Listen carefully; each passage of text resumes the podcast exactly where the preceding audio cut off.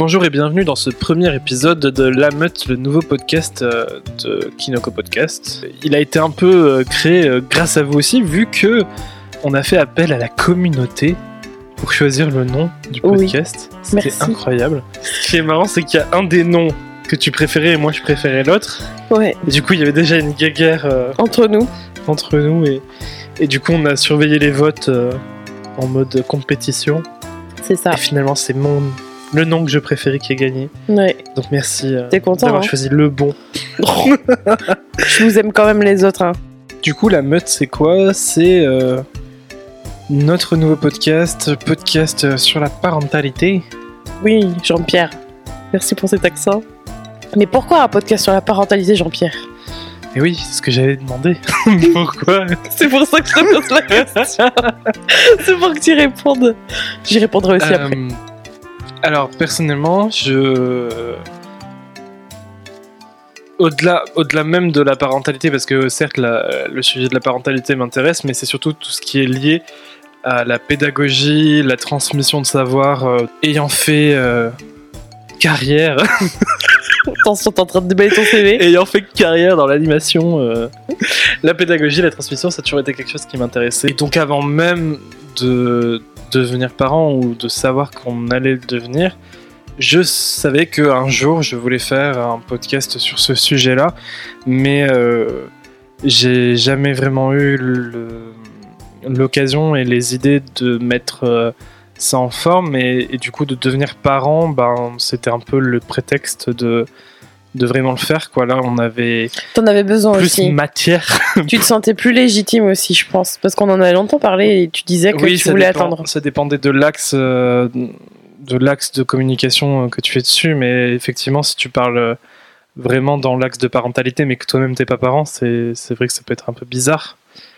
Donc euh, voilà. Bon, maintenant Ça c'est y est, fait. j'ai un gosse. Est-ce que je suis légitime? Ça, ce sera, un bon, ça sera euh, un bon- une bonne thématique d'un prochain épisode, tiens, je pense. Ça pourrait être intéressant.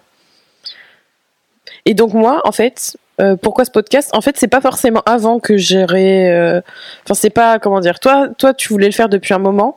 Moi, c'est depuis que je suis maman que je trouve ça pertinent, particulièrement par rapport à certains sujets qu'on pourrait évoquer, comme l'allaitement. Et euh, je dois dire que je fais partie de ces femmes euh, chefs d'entreprise qui sont particulièrement saoulés, maintenant moins, et je vais vous dire pourquoi, mais qui sont particulièrement saoulés par... euh, si vous vous sentez visé, hein, je, non, ne, je sais pas que je, je ne vous aime pas ou quoi, mais c'est juste une préférence. C'est que quand une femme devient mère, des fois, il y a une, je sais pas, il y a un switch qui se fait, et souvent, j'ai vu sur les réseaux sociaux, hein, particulièrement, des femmes qui ne parlaient que de leur rôle de mère et qui euh, n'étaient plus des femmes. Et moi, ça m'a toujours saoulée en fait parce qu'il y a des personnes que je que, que je suivais pour un tas de choses et j'avais l'impression que euh, tout était terminé en fait de leur vie d'avant et qu'elles n'étaient plus que mères après. Après, comme tu le dis, c'est une impression. Et ouais, mais Ça je le trouve- voyais dans les contenus Ouais, mais aussi. t'imagines, euh, ça se trouve, euh, des gens qui te regardent, ils pensent la même chose. peux le Absolument. Et c'est pour ça que je dis avec du recul, mais euh, mais je sais que je sais que c'est quelque chose que je veux pas faire. Et quand je dis sur les réseaux sociaux, c'est que quand je dis ça, c'est parce que je voyais des femmes qui publiaient énormément de choses différentes, ne publiaient que des choses sur leur bébé tout le temps et pendant, enfin, qui changeaient de thématique du tout au tout et et qui que je découvrais en fait sous un nouveau jour euh, et qui disaient que être mère c'était le rôle de leur vie que finalement en fait tout le reste ne comptait pas enfin j'ai vu j'ai, vu plusieurs plusieurs femmes que je ne suis plus malheureusement maintenant euh, par rapport à ça et en fait je voulais surtout pas devenir ce genre de personne bon là je vois très bien que je parle que de ça mais d'un côté je suis en congé maternité donc et comme j'allaite euh, des heures par jour, c'est un peu difficile de s'éloigner de ça vu que c'est quand même une grosse préoccupation. n'est plus que ça. Beaucoup, faut pas se mentir. Bah, 8 heures par jour, tu, t'as- tu donnes le sein. Au bout d'un moment, euh, entre ça, faire pipi, manger, de- se doucher, il y a plus grand chose, quoi. Et dormir, gros sujet. Donc moi, c'est plus après que le, podcast m'intéressait, enfin depuis que je suis maman, du coup. Et c'est vrai que je t'ai toujours poussé à parler de ça parce que c'est quelque chose qui tient tellement à cœur depuis qu'on est ensemble. C'est quelque chose qui t'a toujours beaucoup euh, habité. Ce côté transmission, euh, travailler avec les enfants, ça a toujours été. Et du coup, euh, maintenant qu'on est parents, je pense qu'on aura pas mal de choses à partager. Et déjà, toi, tu avais envie de. voilà, de, de partager là-dessus. Et on commence du coup cet épisode après une longue introduction du pourquoi du comment. Non, mais on peut quand même parler de ce qu'on va mettre dans le podcast. Absolument. Que, ce que toi tu aimerais, ce que moi j'aimerais. euh. Enfin, on a un axe commun, je pense, Oui. de ce qu'on veut dans les grandes lignes. Ouais. Mais il y a peut-être euh, quelques petites différences. euh. Personnellement, je sais que ce que je voulais euh, avec la meute, et d'ailleurs, c'est une des raisons pour laquelle j'aimais bien ce nom. euh, certes, je voulais qu'on parle, qu'on fasse des épisodes juste tous les deux pour parler de nos expériences et, de notre vision de la parentalité, mais je voulais aussi euh, m'entourer d'autres parents ou de personnes qui réfléchissaient à devenir parents et euh, pour élargir une, notre perception sur, euh, sur différents sujets euh, liés à la parentalité en fait. Non, Donc, tout à fait. Cette idée de voilà cette idée de, de regrouper plein de personnes qui s'entraident plus ou moins et en tout cas qui partagent leur vision et leurs expériences pour euh, avoir un- une vision globale. C'est un format, moi, qui me parle bien et je trouve ça intéressant d'avoir d'autres points de vue. Euh, J'aime bien les podcasts avec, euh, avec des, hum, des, entre guillemets, des intervenants extérieurs. Ça peut toujours être intéressant.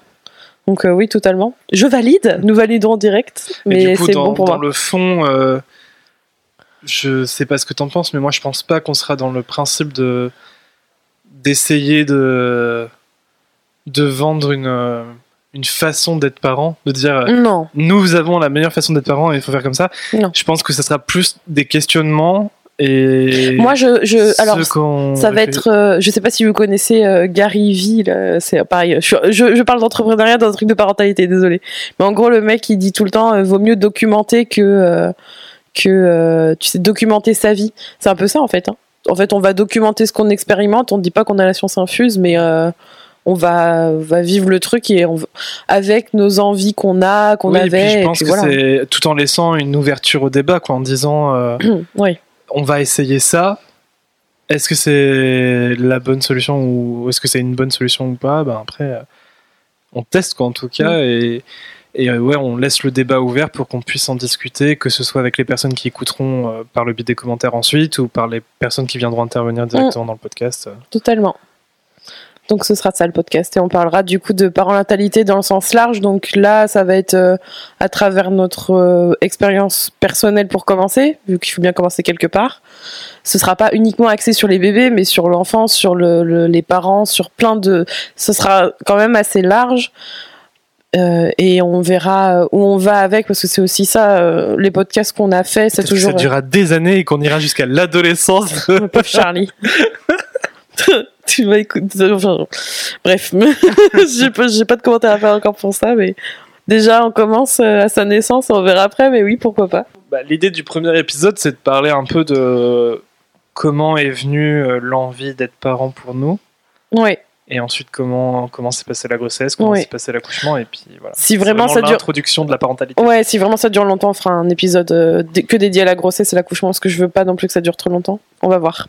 Ouais. Donc comment euh, alors je vais te laisser toi parler parce que on en a souvent discuté. Bon après il faudrait peut-être amener un peu de contexte pour les personnes qui ne nous connaissent pas parce qu'on s'est pas présenté là. Ça fait genre un quart d'heure qu'on parle. On sait même, ça se trouve les personnes ne savent pas qui on est.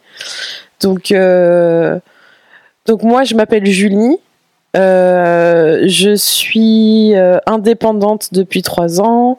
Je suis euh, social media manager, mais aussi on me connaît sous le site Kinoko, ou du moins sous le nom Kinoko, parce que j'aide aussi les entrepreneurs à, à créer euh, leur business et j'aime bien dire façonner leur vie. Comme je disais, j'ai un podcast qui s'appelle Être soi où je parle d'entrepreneuriat, donc je les accompagne dans leur business et aussi sur toutes les thématiques liées euh, aux social media et plus encore. Et du coup, euh, si vous nous entendez parler depuis le départ, c'est parce que euh, forcément, si on, a, si on est parents, c'est parce que aussi là, on a donc fait un enfant ensemble, donc c'est qu'on est en couple, et que euh, Forcément. je sais pas. forcément, ouais, je sais pas. Oh là là, on va amener du débat. Il y a des modèles familiaux qui sont pas forcément comme ça. Non, c'est vrai. Bon, allez, j'ai dit, de la- j'ai dit de la merde pour commencer, mais bref. Bon, en tout cas, nous, on a choisi. on a choisi euh, de faire un enfant. On est, on est ensemble depuis 15 ans. Et du coup, on s'est mariés l'année dernière. Et le mois suivant, euh, je suis tombée enceinte. Et c'est vrai que par rapport aux enfants, ben, On a eu le temps d'en parler. Tu passes déjà à l'étape grossesse. Ouais, carrément direct. Moi, j'y vais. Bon, bref. Voilà, c'est moi. Maintenant, qui es-tu? Mais qui est Je cette suis personne? Rémi et il n'y a pas grand chose d'autre à dire. Moi, je fais un truc genre de CV 36 000, euh, 36 000 mots et toi, tu dis je m'appelle Rémi. t'as fait exactement le genre de truc qui m'angoisse d'identifier une personne par rapport à son métier. Comme Ouais, si c'était ouais, je sais l'élément carrément. majeur de sa vie. Alors, je vais rajouter des trucs. J'aime beaucoup le chocolat. Mais présente-toi comme tu veux. Moi, moi en tout Mais cas. Rémi, ça suffit. Bon, bah alors, j'habite avec un Rémi. Je suis Rémi. euh, En fait, je pense que je pars du principe que si vous êtes là, c'est que vous écoutez déjà des podcasts euh, de Brandé Kinoko. Non, mais vas-y, dis quitter, c'est pas drôle là.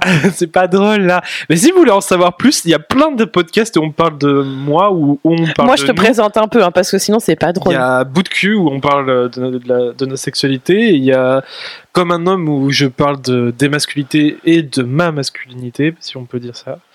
Et donc, euh, Et donc, t'es mon mari. je suis ton mari. Je suis le papa de Charlie. Et je suis euh, le. Comment dire? Je, C'est mon homme à tout faire, mais dans tous les sens du terme. je suis l'esclave de Julie et l'esclave de Gosto, euh, Le notre chat. chat. Le mec, il se définit comme esclave. Ça commence bien. Et ça, c'est un gimmick euh, qui revient. C'est clair. Ou comme Docteur Rémi. Ça, ça va revenir, je pense, dans d'autres Esclave et. Docteur Rémi, c'est moi. Ouais, c'est, c'est beau. Tu t'es présenté. Multifacette, multicasquette. Il faut, moi, je dis toujours, il faut toujours un Rémi. Mais ça, c'est une blague aussi euh, qu'on peut avoir avec nos proches. Mais voilà. Bon, bah, c'est bien, on est présenté. Donc maintenant, pourquoi on voulait un enfant? Ça, c'est la grande question. euh. Pour... Non, pourquoi? Oui, pourquoi on voulait un enfant aussi non? plutôt la question que, que on, on pourrait commencer, ce serait euh, est-ce que tu as toujours, enfin, dans tes, dans, dans tes souvenirs, est-ce que tu as toujours voulu euh, devenir mère un jour ou est-ce que tu t'es toujours dit euh, plus tard, euh, Je te fais- des enfants? Je te fais nom de la tête depuis tout à l'heure. non, je pense pas. Je pense même que. Alors, ça m'intéressait, mais. oh, Il y en a une, elle est là. Oh. Euh, ça m'intéressait, mais pas forcément. J'y pensais pas forcément. En fait, mes priorités, c'était pas ça. Mes priorités, c'était finir mes études, vivre, vivre avec toi, faire des proutes de la bouche. Je sens que ça va être compliqué. Euh, et euh, qu'est-ce que je voulais faire aussi? Voyager, beaucoup voyager. Voyager, voyager. Alors ça, j'étais tannée avec ça. Et quand t'étais enfant? J'ai pas de souvenir de ça. J'ai pas de souvenir de vouloir devenir maman ou que c'était mon rêve. ou- J'ai le souvenir de jouer à la poupée, mais j'ai pas souvenir de de vouloir être une maman, tu vois. Je pense que j'ai dû avoir ces passages-là, mais ça m'a pas marqué plus que ça. hein. Et toi, du Et coup, après, en grandissant, pas non. non plus. non, pas, pas forcément. C'est d'ailleurs quand euh, bon, on a été en couple jeune et jusqu'à maintenant, c'était pas une euh, une envie, euh, comment dire, euh, rap- à assouvir rapidement quoi. Ouais. Tu vois? Alors, je suis en train d'allaiter en même temps et t'as Rémi qui est fasciné par ce que je suis en train de faire. Vous entendez peut-être les petits bruits qui font glou glou. C'est normal. C'est un enfant qui boit. Mais non, du coup, pas particulièrement en fait. Et je, d'ailleurs, je crois que c'est quelque chose où je m'étais. Ah, le seul truc où je me souviens, c'est que je m'étais dit. euh, D'abord, je veux faire mes études, je veux travailler, je veux, voilà, je veux m'accomplir en tant que personne. Et après, pourquoi pas, selon euh, l'environnement et le, le- comment ça se passe, euh, pourquoi pas y penser, tu vois. Mais euh, sinon, pourquoi pas y penser Pourquoi pas l'envisager en fait D'avoir un enfant. Et toi, du coup, tu veux être père depuis. euh, Alors, toi, tu me dis. C'était quoi ta phrase? Parce que du coup, on est vachement opposés. Hein. C'est toi, tu veux être. Non. Euh, Je sais plus ce que tu m'as dit. Genre, euh, tu... non, tu te sens père depuis la naissance que tu m'avais sorti une fois. J'ai fait OK, c'est bizarre. Non, mais en fait, je. J'ai un côté maternant un peu depuis que je suis tout petit. J'ai. J'ai eu un petit frère à 5 ans, et du coup, à 5 ans, en fait, j'étais déjà dans l'idée de. Enfin, je. Je sais pas, j'avais déjà le comportement de. d'une grande personne qui doit s'occuper d'un enfant, quoi. C'était pas C'est ça. je j'étais pas comment dire en fait euh, habituellement euh, quand t'as un nouvel enfant qui arrive dans une famille euh, le premier enfant a tendance à, à construire une jalousie et ça peut Ça peut se complexifier. Enfin, non, je dis n'importe quoi. Bah si, ça se complexifie, t'as raison. Bah si, si, c'est vrai. Mais euh, oui, voilà, il y a, y a une jalousie qui peut s'instaurer entre euh, les membres de la fratrie euh, les, premiers, les premières années d'arrivée d'un nouveau bébé. Et moi, en fait, c'était pas du tout le cas. Je- bon, hein, ça remonte à très loin. Quand j'avais 5 ans, j'ai pas vraiment de souvenir de, de ce que je pensais.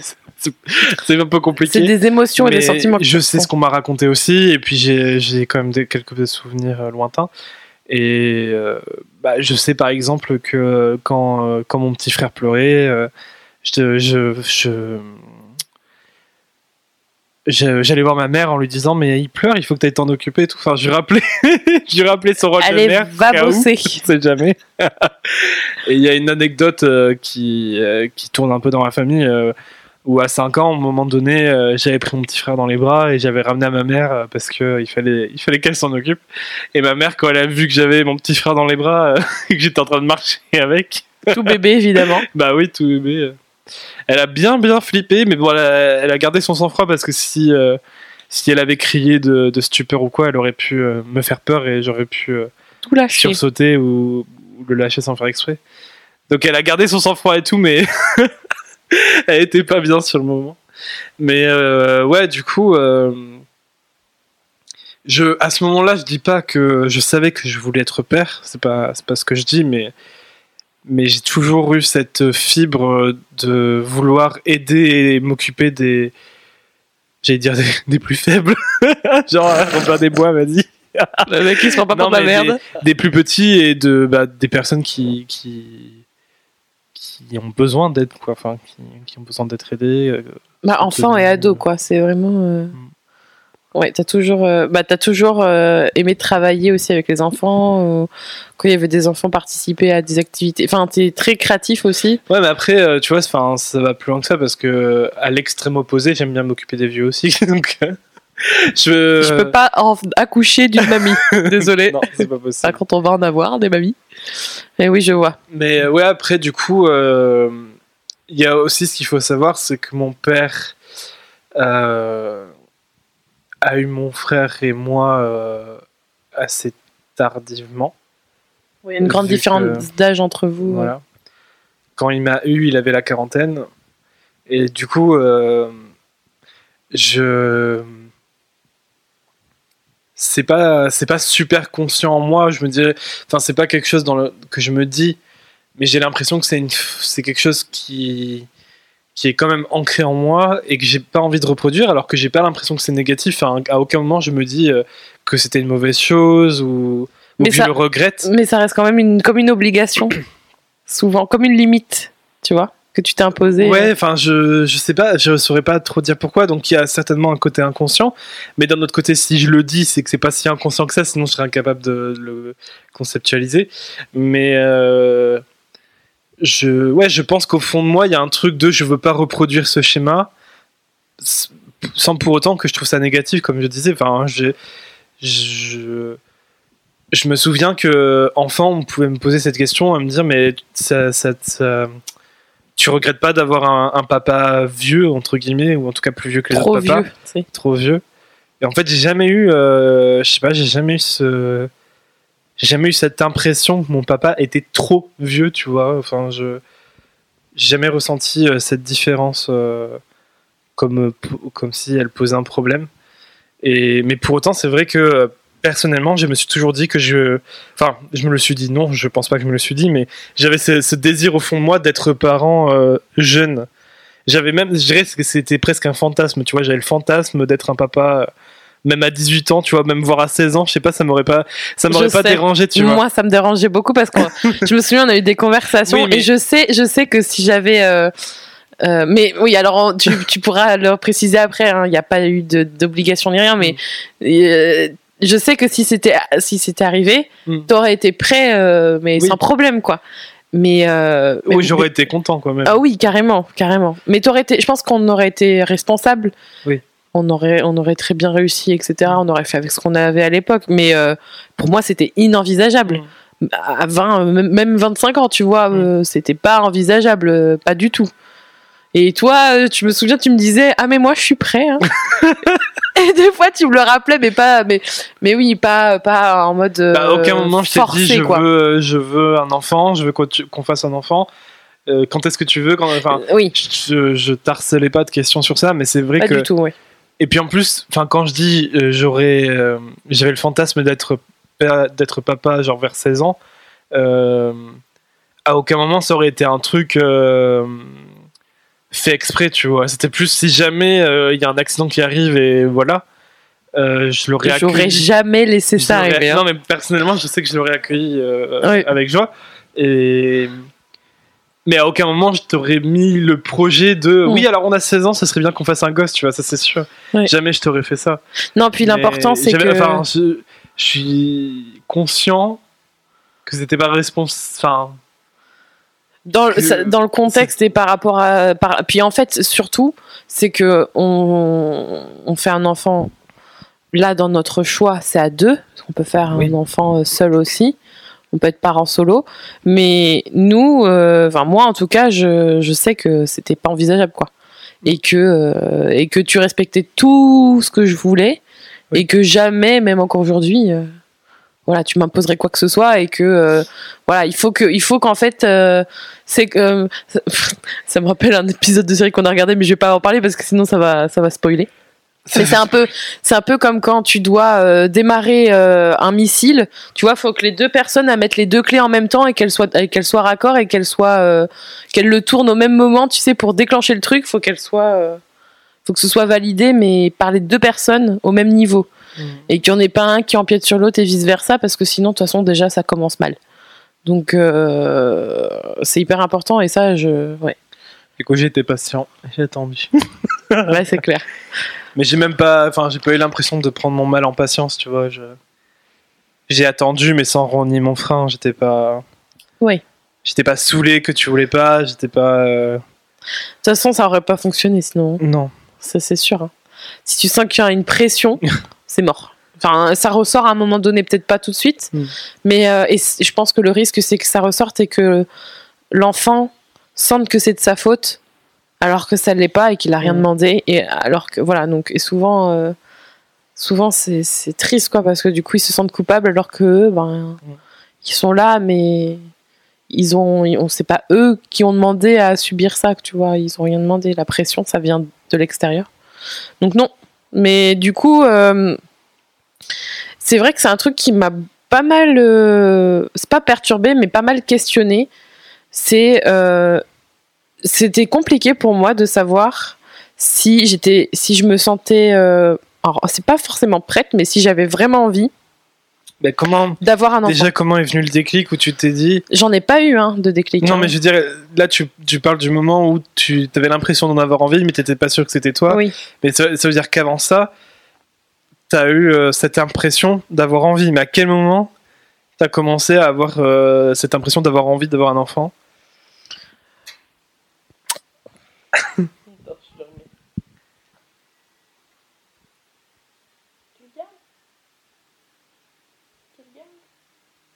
Parce que ça, c'est un- c'est une question qui revient souvent. le- C'est quand qu'on a le déclic euh. C'est quand qu'on sent que c'est le bon moment, c'est quand qu'on sent Bah. qu'on est prêt, qu'on a envie. euh.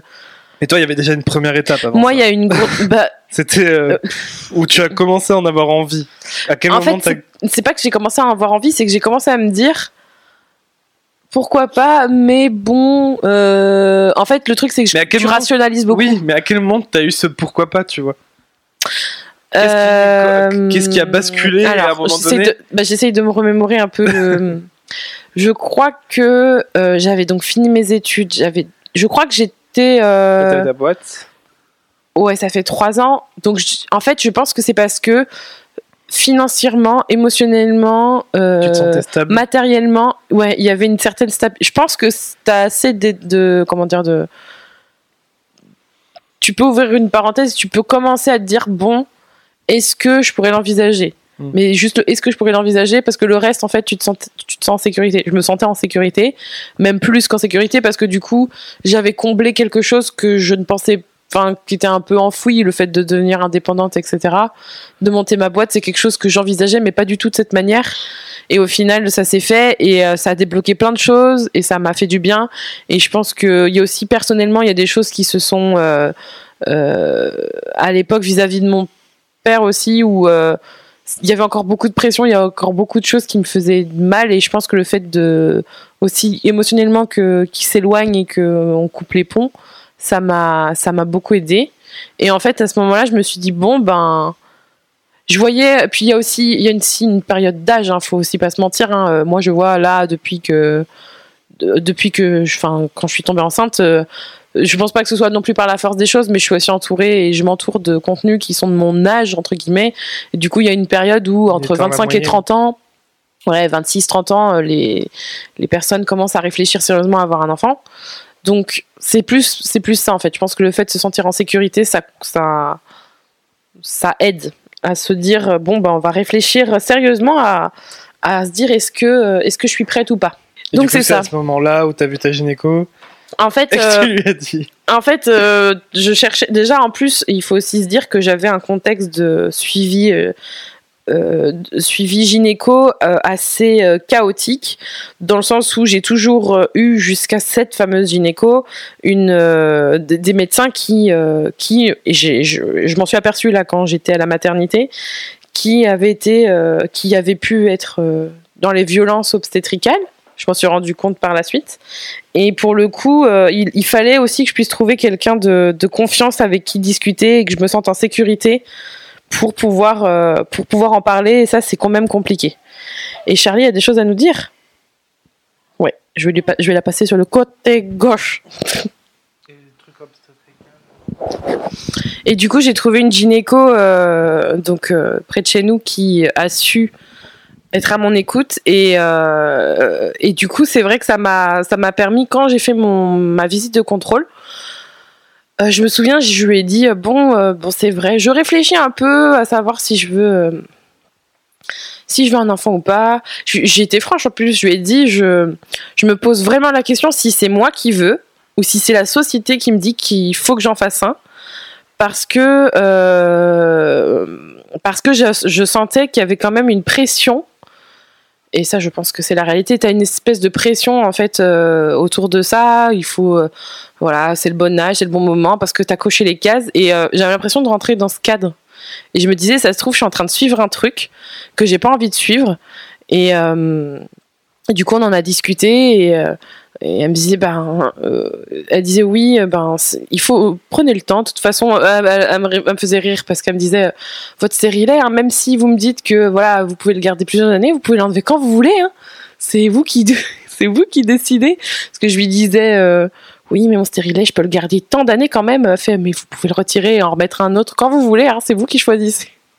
Donc bon, on en a discuté et elle m'avait donné une liste de, bibliographies qu'elle donne à toutes ses patientes sur euh, la maternité, la gynécologie, euh, voilà, des choses un peu intéressantes.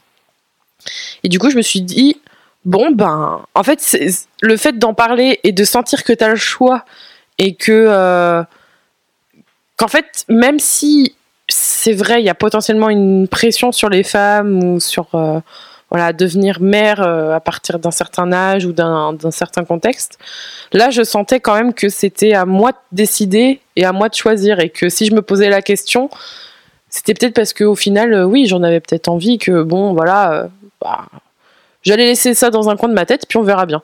Et ça, c'était genre. euh, Ça a mûri pendant un an. ça a mûri pendant au moins une année. Hein. Je crois que je me suis pas trop. Mais entre le moment où t'as fait le.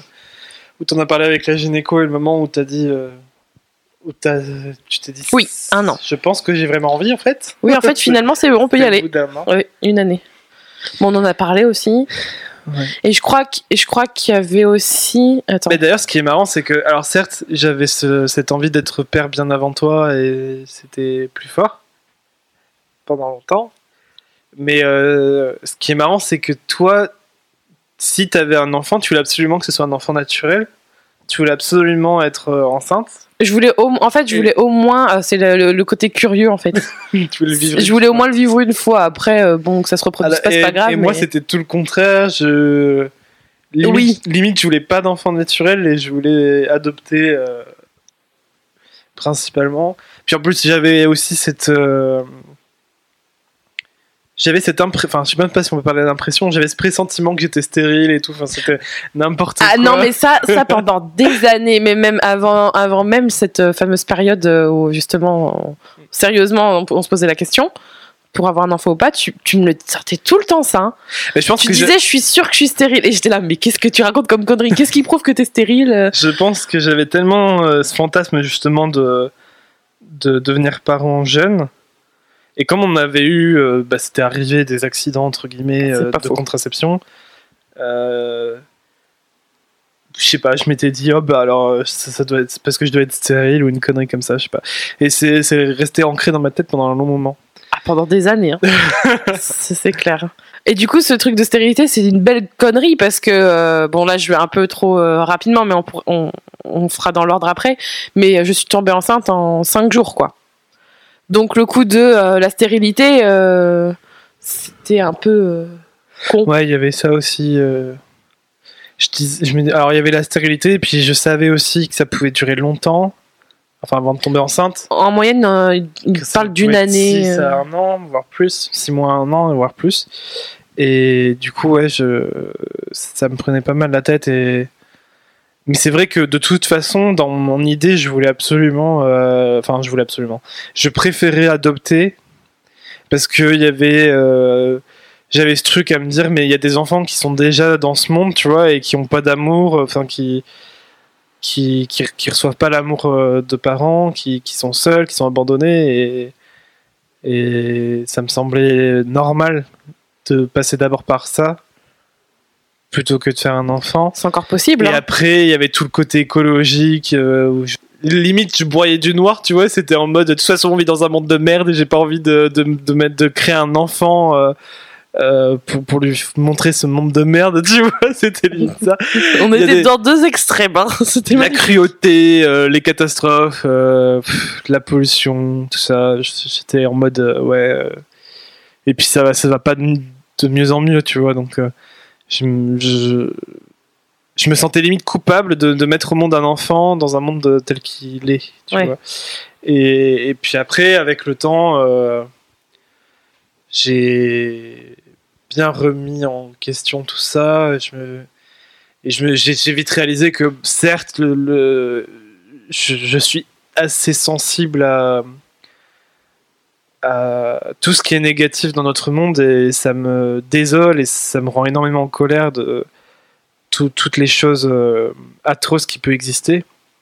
Et d'un autre côté, le moindre truc, euh, le moindre truc agréable, le moindre truc euh, que je vais trouver beau pour une raison ou une autre, euh, je, ça me met en état euh, enfin ça me met en état de plénitude tu vois je, je peux contempler euh, la pluie qui tombe euh, des arbres enfin des trucs Oui, t'es hypersensible, quoi. Oui mais enfin c'est sur- c'est surtout pour dire en fait que certes il y a plein de choses mauvaises dans ce monde mais il y a, aussi des trucs qui peuvent sembler ridicules parce que il suffit que tu regardes un peu dehors et tu l'as sous le nez. Mais c'est beau et c'est et je, suis content de vivre ça tu vois. Donc euh, je me dis euh, pourquoi euh, pourquoi je je pourquoi je ferais pas vivre ça à un enfant tu vois alors qu'il c'est magnifique donc euh, tu vois enfin c'est un peu ambivalent tout ça donc euh, Prochain podcast, un podcast philosophique. non mais voilà donc euh, mais du coup ça, ça a retourné ce côté de trop de négativité dans le monde et je me suis dit mais non en fait il y a aussi plein de bonnes plein de bonnes choses et et la vie mérite d'être vécue n'est-ce pas? Nous n'allons pas nous suicider et et ouais et puis après euh, du coup je, je suis revenu aussi sur l'idée d'adopter vu que vu que je ne suis pas stérile a priori ou en tout cas tant qu'on essaie Attends, tu es en train de sous-entendre que c'est pas ta fille. non mais parce que là je parle d'un moment où t'étais pas encore enceinte. Ambiance. T'étais pas encore enceinte à ce moment-là dans mon histoire, tu vois. Je suis bloquée sur ce que tu viens de dire. Mais tant qu'on tant qu'on n'avait pas essayé, on pouvait pas savoir si j'étais stérile ou pas. Ah Donc c'est sûr. a priori je n'étais pas stérile et j'ai trouvé euh, injuste de prendre la place parce que l'adoption c'est un projet hyper compliqué qui peut prendre des années et des années et, et parfois qui n'aboutit même pas. Donc je trouvais euh, Et apparemment, il y a beaucoup de personnes qui veulent adopter d'ailleurs. oui Et je trouvais injuste de prendre la place de, de personnes qui, qui ne peuvent pas avoir d'enfants naturellement et, et pour qui euh, l'adoption c'est vraiment le, le seul moyen. Je trouvais injuste de prendre leur place alors que nous on a peut-être les moyens de le faire naturellement. Et donc ouais, ça, ça a aussi remis en cause cette question-là que j'avais et, et finalement euh, j'étais rejoint dans cette idée de... Ouais, on en a pas mal parlé. Puis aussi, je pense que c'était la période où on... je crois qu'on a fait de la thérapie à ce moment-là. Je crois, de mémoire. Euh, Je crois que c'était dans- l'année où tu. L'année où on a fait la thérapie, c'est l'année où tu mûrissais l'idée. C'est ça. de- En plus. Mais dans tous les cas, on a fait une thérapie. euh, Oh, comment on appelle ça? Je perds, je, perds, je perds mes mots. De couple. Euh, à ce moment-là, et je pense que ça a aussi aidé ça, hein, de toute façon.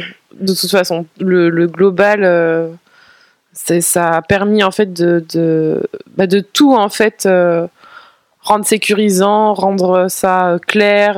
on se sent bien dans un dans un bon environnement.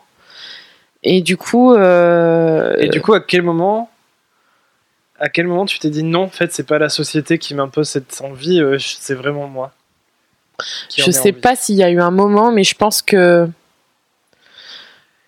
Je pense que je pense qu'au je pense que au bout du compte, quand tu quand tu te dis bon bah oui, je je je voudrais devenir parent, je voudrais avoir un enfant, c'est plus euh, c'est plus ton histoire personnelle. Tu choisis un peu ce que toi tu as envie de vivre euh, Moi, je me souviens. en couple et en tant que personne. Je me souviens. Alors, je sais plus si c'était un peu avant ou un peu après ton anniversaire, mais c'était le mois de ton anniversaire. Ah oui, oui. Et euh, je me souviens que c'était limite, euh, tu me disais, bon, tant que j'en ai envie, il faut que Ah, c'est clair, oui, oui, faut que j'appelle le gynéco pour prendre rendez-vous euh, parce Non, que je mais- sais pas combien de temps ça va durer. C'était en- mais- Non, mais c'est ça, en fait, j'étais en train de me dire, bon, c'est bon, je suis décidée, il faut y aller, parce que sinon, j'ai trop peur de, re- de re- de revenir en arrière. Mais c'était pas genre, je me mets la pression pour que ce soit maintenant, maintenant, maintenant, ce qui est très con, hein, parce que vous allez comprendre pourquoi après. Mais en tout cas, euh, oui, je sais pas, je, je, je me disais, bah oui, c'était encore plus sécurisant parce qu'on avait réglé, euh, entre guillemets, nos problèmes. Enfin, en gros, on avait, euh, Terminer la thérapie. terminé la thérapie, ça allait beaucoup mieux. Euh, on allait se marier. On était sur la fin des préparatifs du mariage aussi, donc c'était moins stressant. Ça faisait un an que j'avais ouvert l'entreprise et ça allait bien. Je sais pas, c'est- je me suis dit, et puis en même temps, le côté pression de la société, au bout d'un moment, Non, je me suis dit. deux euh, ans. non, ça. Ah, ça faisait deux ans? Ah oui, Ah oui. ça fait deux ans, oui, ça faisait deux ans. Et ça allait bien. Et. euh, Mais le côté pression de la société, en fait, au bout du compte, euh, je me suis dit, mais. Ok, mais pourquoi, dans ce contexte-là, je me pose la question alors que d'habitude, je me pose jamais la question? Je sais pas pourquoi, pour ce truc-là, je m'étais dit, ça se trouve, c'est la société qui veut que je fasse un enfant. Je sais pas pourquoi, parce que pour d'autres trucs, je me pose même pas la question, je m'en fous en fait. Et là, euh, et je crois qu'à un moment donné, je me suis quand même dit, mais si ça fait, bah, ça faisait presque un an, quoi. Si ça fait un an que tu te poses la question, que tu commences à te renseigner, que tu commences à te dire, euh, parce que moi, ma grande crainte, c'était oui, je, on va avoir un enfant, on pourra, je pourrais pas voyager comme j'avais envie, je pourrais pas, j'ai besoin de temps pour moi, j'ai besoin d'être seule, j'ai besoin de faire des choses rien que pour moi, c'est quelque chose de très important. Et j'avais cette angoisse que si jamais on avait un enfant, je n'aurais plus jamais ça. Ce qui est complètement con parce qu'au final, euh, je sais que euh, en fait, ça se construit. C'est à toi de décider de voir comment faire pour que ça se fasse et que euh, et que si vraiment c'est important pour toi, faut comme dans tout, faut trouver des solutions pour faire en sorte que ça fonctionne. Mais à l'époque, je me sentais plus prisonnière de cette euh, euh, de cette décision si je la prenais. Enfin, je, je me disais que j'allais être prisonnière de de cette vie que finalement et je pense que ça c'est c'est je pense que c'est lié un peu au fait que j'ai j'ai plus vu autour de moi des personnes qui faisaient qui avaient des enfants je dis qui faisaient des enfants mais qui avaient des enfants et des mères et des femmes qui semblaient regretter un peu tu sais que c'était un peu euh, ah si j'avais su j'aurais fait autrement un peu dans et ça moi les, les, les regrets c'est le truc que je veux le plus éviter c'est vraiment très mauvais et je me suis dit mon dieu mais j'avais pas beaucoup de modèles euh, Positif. positif. Je pense que ça, ça contribue pas mal au, au- à ce que tu te construis comme idée. Mais au final, ben, je pense que à un moment donné, à force d'en parler avec toi, d'avoir tout ce côté-là où je me suis dit bon bah en fait ça va et si je choisis ça, c'est parce que j'ai vraiment envie que ça me rend l'idée me rend heureuse euh, et que je savais que tu serais là pour moi et que tu serais là pour tout. Ça aussi, ça aide, euh, ça aide à avoir les idées plus claires. Et puis euh, du coup, c'était en mai. Bah en mai, j'ai dit bon bah c'est bon, en mai j'appelle la gynéco et je et je fais retirer mon stérilet. Sauf que non. Sauf que non. Et là, et là, je me suis dit, purée, c'est vraiment une blague. J'appelle et euh, moi, j'étais là, bonjour, je veux un rendez-vous, s'il vous plaît. Est-ce que je peux en avoir un? C'est quand vos premières disponibilités? Et là, elle me fait, alors, je regarde mon agenda. Et moi, je me suis dit, bon, bah, allez, au pire, un mois, deux mois. Ce sera en octobre. Je fais, Six en octobre de cette année? Oui, oui, le 2. Ok, d'accord, allez, bon, bah, il n'y a pas avant. Ah bah non. Le 2 octobre, j'étais là, mais euh, super, donc... euh, Bon, bah d'accord. Et en même temps, c'était pas plus mal parce que ça tombait après le mariage. quoi. Oui, et en fait, mais en- même temps, je me suis dit, quand j'ai pris le rendez-vous, je me suis dit, mais j'ai six mois pour changer d'avis. Je me suis dit, mais pourquoi je pense à ça? J'ai six mois pour euh, me retourner ma veste et tout et me dire, oh non, Ben, d'un côté, euh, je me souviens que la veille du rendez-vous, je t'avais dit, de toute façon, même si sur le moment je veux pas, je peux toujours dire non. Un peu comme si j'avais besoin de me rassurer que j'étais en pleine possession de mon corps et que je pouvais toujours dire non. Mais même après, hein, je pense que s'il avait fallu avorter, j'aurais, si vraiment c'était une décision, je l'aurais fait aussi. Mais c'est comme une, espèce de bouée de secours, tu sais, de te dire bon bah si la veille j'annule, c'est pas grave, hein. N'importe quoi. Donc oui, le mois d'octobre. C'était long. Parce que euh, c'est un peu comme quand tu veux quelque chose et que tu te dis bon, c'est bon, ça va être la semaine prochaine et là, c'est dans six mois. Ah, c'est un peu con. Mais d'un côté, Je c'est me pas souviens plus qu'on mal. avait été déçus sur le moment. Ouais, ouais, ouais. Parce que je me souviens que juste avant qu'on prenne, euh, que t'appelles, on était un peu euh, exaltés, quoi. On s'est dit ça y est, c'est bon. On était un peu dans l'excitation, Ouais. et puis c'est vite retombé, quoi. c'est clair, on était là. Non, Ah, c'est moi, d'accord, ok. Allez, bon bah. Et d'un côté, euh, c'est bien parce que je pense que c'est pas bon, tu vois, de te dire non, c'est maintenant comme des enfants capricieux Ouais. là. Enfin, ah, faut en pas fait, dire ça. moi, Comme des capricieux, pas des enfants capricieux. Enfin, je savais que si tu. Enfin, dans mon idée, je me disais que si tu te faisais enlever ton stérilet, euh, t'allais pas tomber enceinte le lendemain, tu vois. Parce qu'encore une fois, j'étais dans ce Oui, truc que oui, ça allait oui, être oui, long et oui. difficile. Donc je m'étais dit, le plus tôt sera le mieux, parce que si ça prend deux ans, euh, Oui, toi, tu Et- t'étais dit, il va falloir qu'on travaille au corps pour que ça. fonctionne. Et finalement, vu que c'est arrivé euh, très vite, euh, c'était pas plus mal qu'il y avait six mois de- Ah oui, oui, oui. d'attente, parce qu'au moins, on a pu se marier sans, sans, les, sans les mots de grossesse. Ah ouais, ouais, ouais. Oh là là. Mais oui, du coup, euh, 2 octobre, je me souviens. euh, je m'en souviens parce que c'est l'anniversaire de ma grand-mère et que j'ai oublié de lui souhaiter. Le jour où je me suis fait retirer euh, mon stérilet, et j'étais la merde, j'ai oublié ma grand-mère Plusieurs jours après. Et, euh, et oui, et euh, en fait, après, avec les analyses, on s'est aperçu que je suis tombée enceinte euh, le 7. Donc au final, bon après j'ai eu un cycle, je pense, à ce moment-là, donc c'est normal. Ah, de toute façon, tu peux pas tomber enceinte Ouais. si t'as pas un ovule euh, qui est en place. Voilà, mais je pense qu'il y a eu un petit peu aussi des, une combinaison de facteurs qui fait que ça a mis que 5 jours parce que ça pourrait mettre plus longtemps. Euh, Oui, mais enfin, c'était quand même euh, dès le premier cycle après. C'est euh, ça, c'est ça. fait ton stérilet. Donc voilà, la petite graine était plantée le 7 octobre, début de la grossesse. Comment j'ai su que j'étais enceinte? Bonne question. Merci, je m'auto-pose la question. Auto-interview. Auto-interview. Euh, comment j'ai su? En plus, tu te dis bonne question. Bonne Merci. question, Julie. Merci pour cette question très pertinente. C'est trop bonne. La fille qui des euh, je, sais pas. En plus, je crois que c'était assez tôt dans le, assez tôt, hein, parce que je crois que c'est au bout de pas très longtemps après. hein. Je crois début euh, début novembre, même pas fin octobre, début novembre. Au bout de- je crois que ça faisait 15 jours, 15 jours, 3 semaines en fait, que j'étais enceinte, que je savais que j'étais enceinte. Parce que euh, je sais pas, je, alors, est-ce que c'est un pressentiment euh, en se disant bon, c'est bon, euh, on a essayé plein de fois, euh, maintenant il faut que je fasse des tests pour vérifier au bout d'un mois? Je pense pas, mais c'était un peu un. Mais t'avais un retard. de toute façon. Ouais, j'avais un retard de deux ou trois jours, je crois. Et j'ai dit au bout de deux jours, de toute façon, enfin, j'en avais pas parlé encore, je t'en avais pas encore parlé, mais je m'étais dit au bout de deux jours, si le deuxième jour j'ai toujours rien, je fais un test. je m'en fous, je fais un test quand même. Et ça, c'est trop traite parce que je me souviens avoir été acheter un test à la pharmacie et je t'avais dit j'étais que- ouais, en plus, j'ai l'excuse trop pourrie.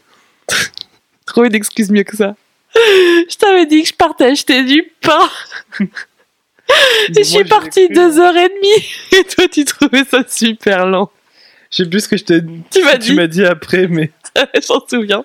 En fait, je suis partie euh, dans une grande surface parce que je me suis dit, je vais pouvoir acheter du pain et aller à la pharmacie et faire mon test de grossesse. La fille a réfléchi à aux tout. toilettes. aux toilettes publiques. Donc déjà, bon, pour cette partie-là, euh, donc j'ai fait le test. Le truc trop traître, c'est que bah, moi j'ai pris les tests, à, deux balles, là, les trucs euh, avec juste une, une ligne. Je le fais et tout. Alors euh, la technique, moi, de pisser sur un bâtonnet, ça marche pas. J'avais pris un verre. hein. J'ai dit, je pisse dans un verre, je le mets dedans parce que. Oh, mais comment tu fais pour euh, faire pipi sur un sur une tige Moi, je, je peux pas viser, c'est pas possible. T'en mets plein les mains. Donc je l'avais mis dans un verre et le et le truc, c'est que la petite barre, elle était trouble. Et moi, j'ai. Ouais, puis tu te dis, c'est comme dans les films, ça va être super franc, ce qui est complètement débile, parce qu'en fait, même si elle n'est pas franche, c'est que c'est positif. Mais c'était tellement trouble, c'était. Ouais, elle était là, mais elle n'était pas là en même temps, tu sais, c'était. J'en avais acheté deux ou trois, je crois, des tests. Et je m'étais dit, je vais en refaire un deuxième. J'en ai pas refait un deuxième par la suite, mais. Et euh, fallait faire avec les premières urines du matin. Et moi, c'était les deux ou troisième déjà. J'ai bu un jus d'oranger exprès pour, euh, faire pipi. Et c'était trop, mais je me suis dit, mais c'est bon ou c'est pas bon? Et, comme je suis pas patiente, c'était super dur parce que je m'étais dit, putain, il va falloir que j'attende demain matin pour en faire un deuxième. Et, euh, et je suis revenue et tout avec ma baguette et, et, et mes, euh, ma baguette. Et je crois que j'avais même acheté. Oui, j'avais acheté des chaussons de bébé aussi. La fille, elle croit vraiment qu'elle est enceinte. Elle achète tout ce qu'il faut. Je me suis dit, au cas où, comme ça, je te les montrerai, comme ça, ça te, je te- je t'annoncerai que je suis enceinte avec. Je trouve ça drôle. Et, et je suis revenue avec ma baguette et tu m'as dit, bah, Qu'est-ce que t'as fait? Ouais, genre, c'était long, dis donc, pour aller acheter du pain, t'as été où? Et je t'ai dit, du coup, je suis allée et tout ça. Et je sais plus ce que je t'ai sorti comme ânerie. euh, j'ai acheté ci, j'ai acheté ça, j'en sais rien. C'était fermé, je, je sais plus. Et, euh, et du coup, le lendemain matin, au, au réveil, j'en ai. Je, ou- je crois que je t'en ai pas. euh, non, je t'en ai pas parlé. Je t'en ai parlé ou je t'en ai pas parlé? Je me rappelle plus. Non, je crois que je t'en ai pas parlé. De, du deuxième T'as test. fait le test Si, t'as Si. fait le test euh, presque devant moi. Oui, je t'ai dit, en fait, je crois que je suis enceinte, mais je suis pas sûre. Non, tu m'as pas dit Non, ça. je t'ai pas dit ça? Non, alors non, c'est pas ça. Je me suis réveillée, j'ai dit dû j'ai du le test. retard. Oui, J'ai du retard, donc je vais faire un test. c'est ça, aux toilettes. Voilà. Et t'étais en train de te doucher, je suis allée aux toilettes faire mon test. Et c'était toujours aussi trouble. Et après, t'es revenu me voir et j'étais encore en train de me doucher. T'as fait Qu'est-ce que ça veut dire? D'après toi, ça veut dire quoi? Et euh, là, j'ai fait non, mais c'est pas possible. ben, Moi, je t'ai dit que si, ça voulait dire que t'étais enceinte, mais tu voulais pas fait me non, j'ai fait non, non, non. Et du coup, prise de sang. Prise de, j'ai fait, on va faire une prise de sang tout de suite et euh, direct à 9h30, 10h, hop, prise de sang. Et heureusement, c'était rapide parce que je crois qu'à 13-14h, on a eu les résultats et, euh, et c'était positif. Mais c'était positif de pas très longtemps. Je pense que ça faisait pas très longtemps que, que j'étais enceinte. Donc voilà, le début de l'enfer. Parce que les premiers symptômes sont arrivés. Non, mais faut aussi, faut aussi être honnête que. euh, Ta grossesse était un enfer? Non, mais alors, je détestais la gastro. C'était pour moi le pire truc. Je déteste vomir. Vraiment, c'est je ça me fait pleurer en fait. Ça me fait, ça me fait tout de suite pleurer parce que je pense que ça doit ça doit être euh, physique. ça déclenche chez moi. J'ai pleure tout de suite. Mais là, tu vas un peu loin parce que les premiers euh, symptômes, ils sont pas arrivés très vite. Non, hein. mais moi, je, sais, mais moi, j'ai quand même euh, souvenir de ça. C'est mes premiers traumas. je garde plus les traumas que le reste, c'est horrible. Mais non, c'est arrivé après, mais les premiers symptômes, c'était pas ça. Donc, euh, c'était après, mais quand même. Et du coup, comment, euh, comment gérer l'annonce? Auprès de qui de la grossesse auprès des proches Bon, Déjà, auprès de toi, c'était un peu foiré. Hein. On va être honnête, euh, t'étais embarqué dedans, t'as pas trop eu le choix. Donc, j'étais un peu nulle sur ça, mais quoi que. Mais non, c'est pas nul. C'était. T'étais content. Euh, Nous, je me souviens qu'on voulait pas attendre trop longtemps. Mm. On a, on a attendu un peu, mais pas trop Moi, longtemps. je me souviens que je connaissais cette histoire des trois mois et j'avais jamais su pourquoi. Oui. Et euh, du coup, je disais, mais pourquoi les gens ils attendent trois mois, ils attendent trois mois? Et du coup, je commence à me renseigner et je vois, oui, c'est parce que euh, avant trois mois, euh, il y a un fort risque de, De fausse couche. de fausse couche. Et du coup, là, j'ai. Moi, j'ai sombré dans un, dans un tourbillon de merde. Je. T'as découvert un D'un côté, j'arrivais pas à comprendre pourquoi cette raison faisait que. Enfin, si je comprenais les raisons qui. qui qui, qui, qui faisaient en sorte que les gens ne- n'annonçaient pas, mais pour moi, c'était pas suffisant. Je comprenais que c'était des raisons un peu chiantes, mais pour moi, c'était pas suffisant pour ne pas l'annoncer. Et donc, j'avais ça, et en plus, j'avais ce truc de. euh, Enfin, j'avais l'angoisse.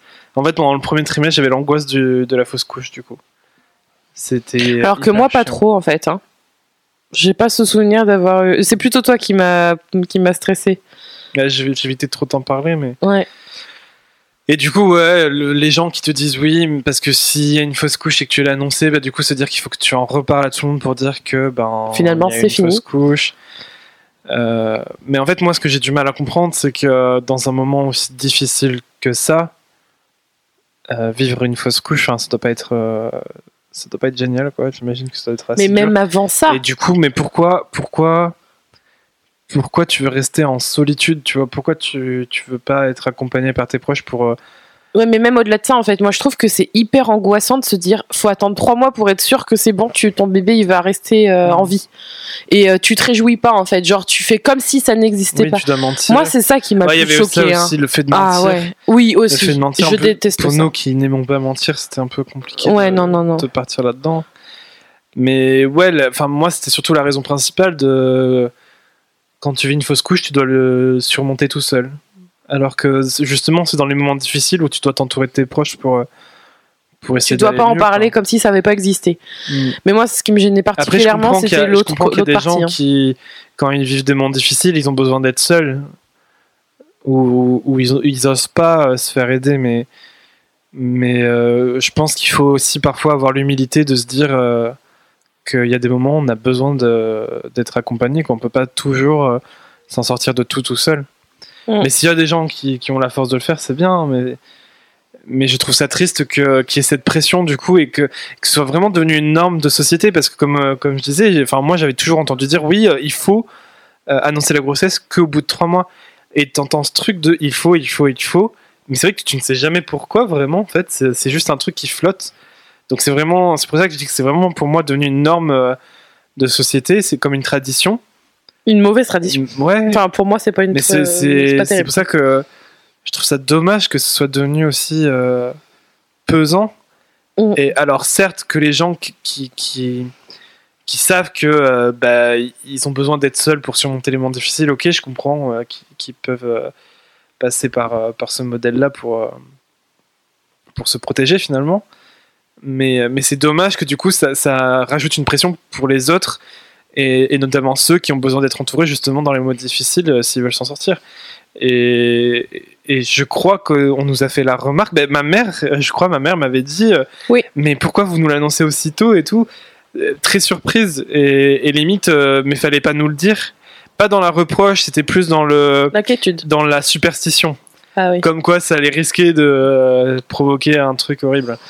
Mais Ouais. c'est ouais, c'est c'est fou quoi. Moi ça, ça me saoulait, je voulais pas attendre en fait euh, Mm. de le partager. Donc, je crois qu'on l'a annoncé au bout d'un mois.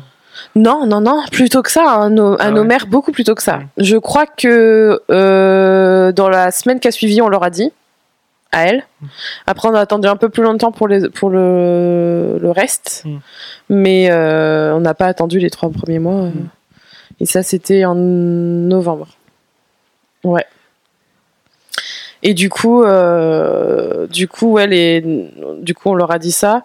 Et après, au niveau des, enfin, je parle beaucoup des symptômes parce qu'en fait, euh, je crois que j'aurais dû écrire un peu plus. euh, je regrette de pas avoir, ça c'est chiant, de ne pas avoir assez, assez écrit sur ma grossesse et sur mon accouchement et tout parce que j'ai l'impression que plus j'avance, plus j'oublie. Et c'est ça aussi qui est bien avec le podcast euh, sur la parentalité, c'est que du coup, euh, on aura toujours des traces des moments qu'on a vécu. Je crois, ouais, ouais, Charlie pourra écouter. Ouais. Alors très important, je fais un fast forward.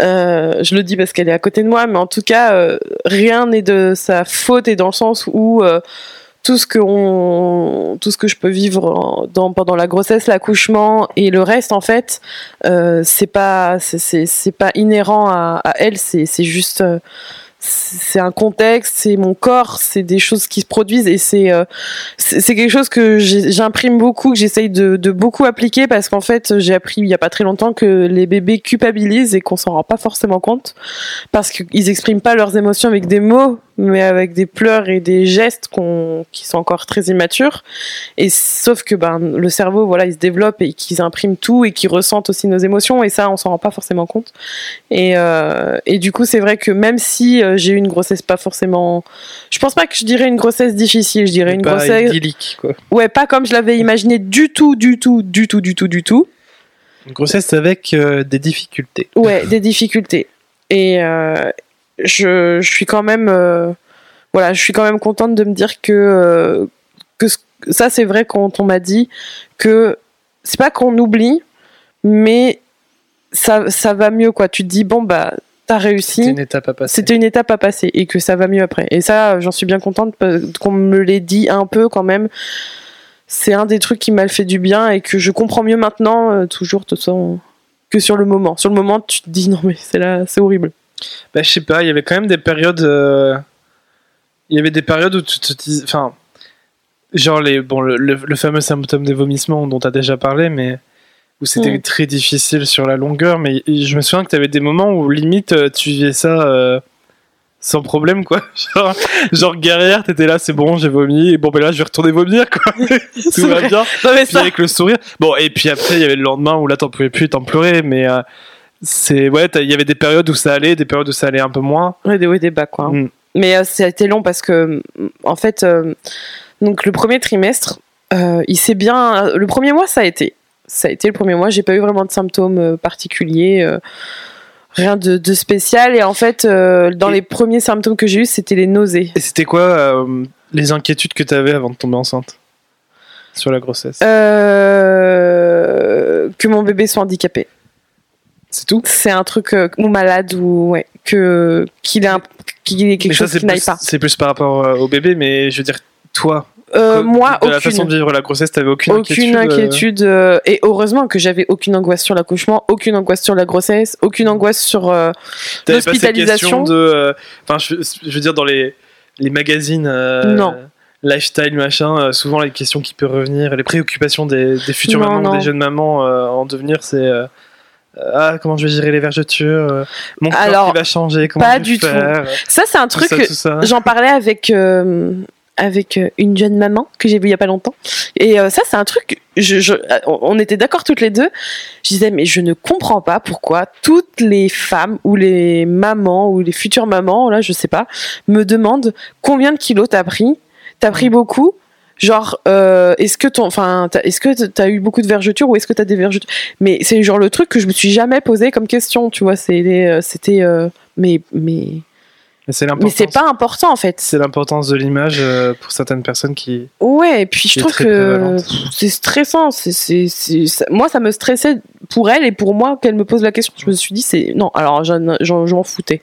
Je pense que le fait d'avoir travaillé sur mon corps en amont, ça m'a beaucoup aidé. Mais euh, non, j'en avais rien à faire. Ta seule inquiétude, c'était vraiment. euh, Ouais, et de pas, j'avais, ouais, j'avais quand même pas trop envie de vomir non plus, tu vois. Je savais que c'était dans les symptômes et de, euh, ce qui était important, c'est de pouvoir continuer à vivre ma vie avec un bébé dans le ventre, mais sans trop, de, sans trop d'inconvénients, même si je savais qu'on pouvait en avoir un peu.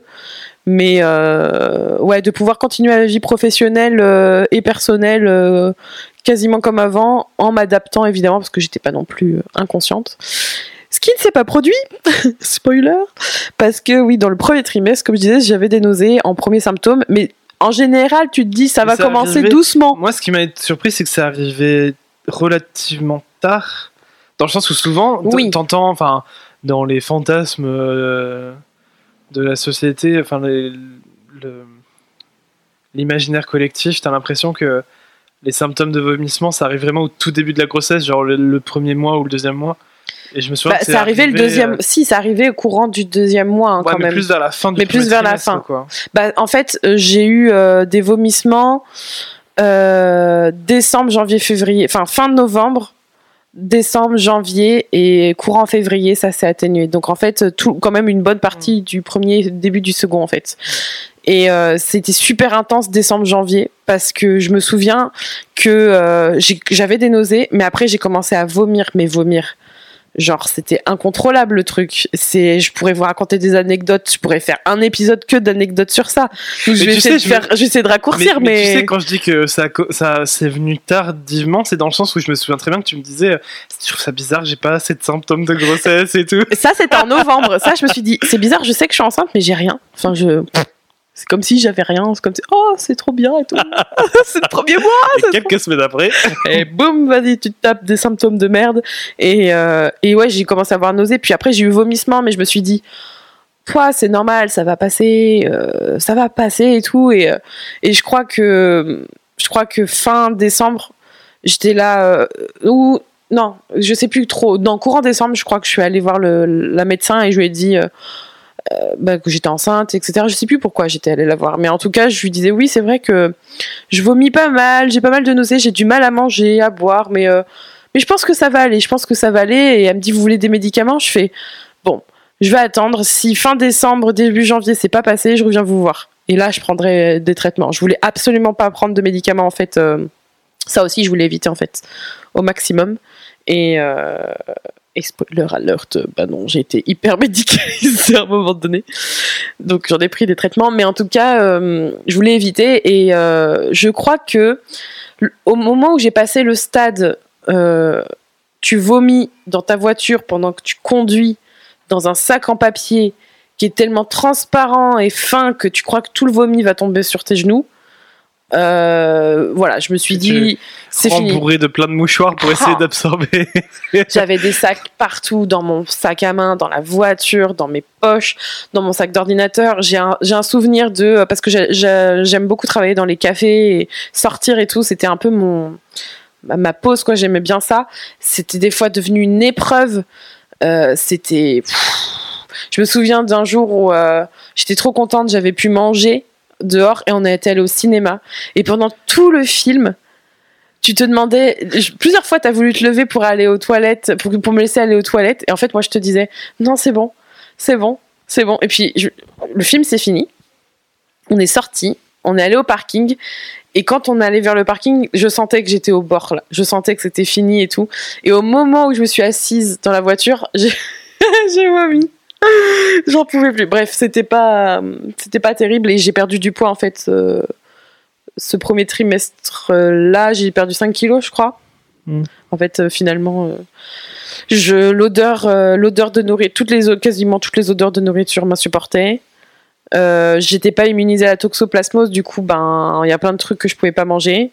Au revoir sushi.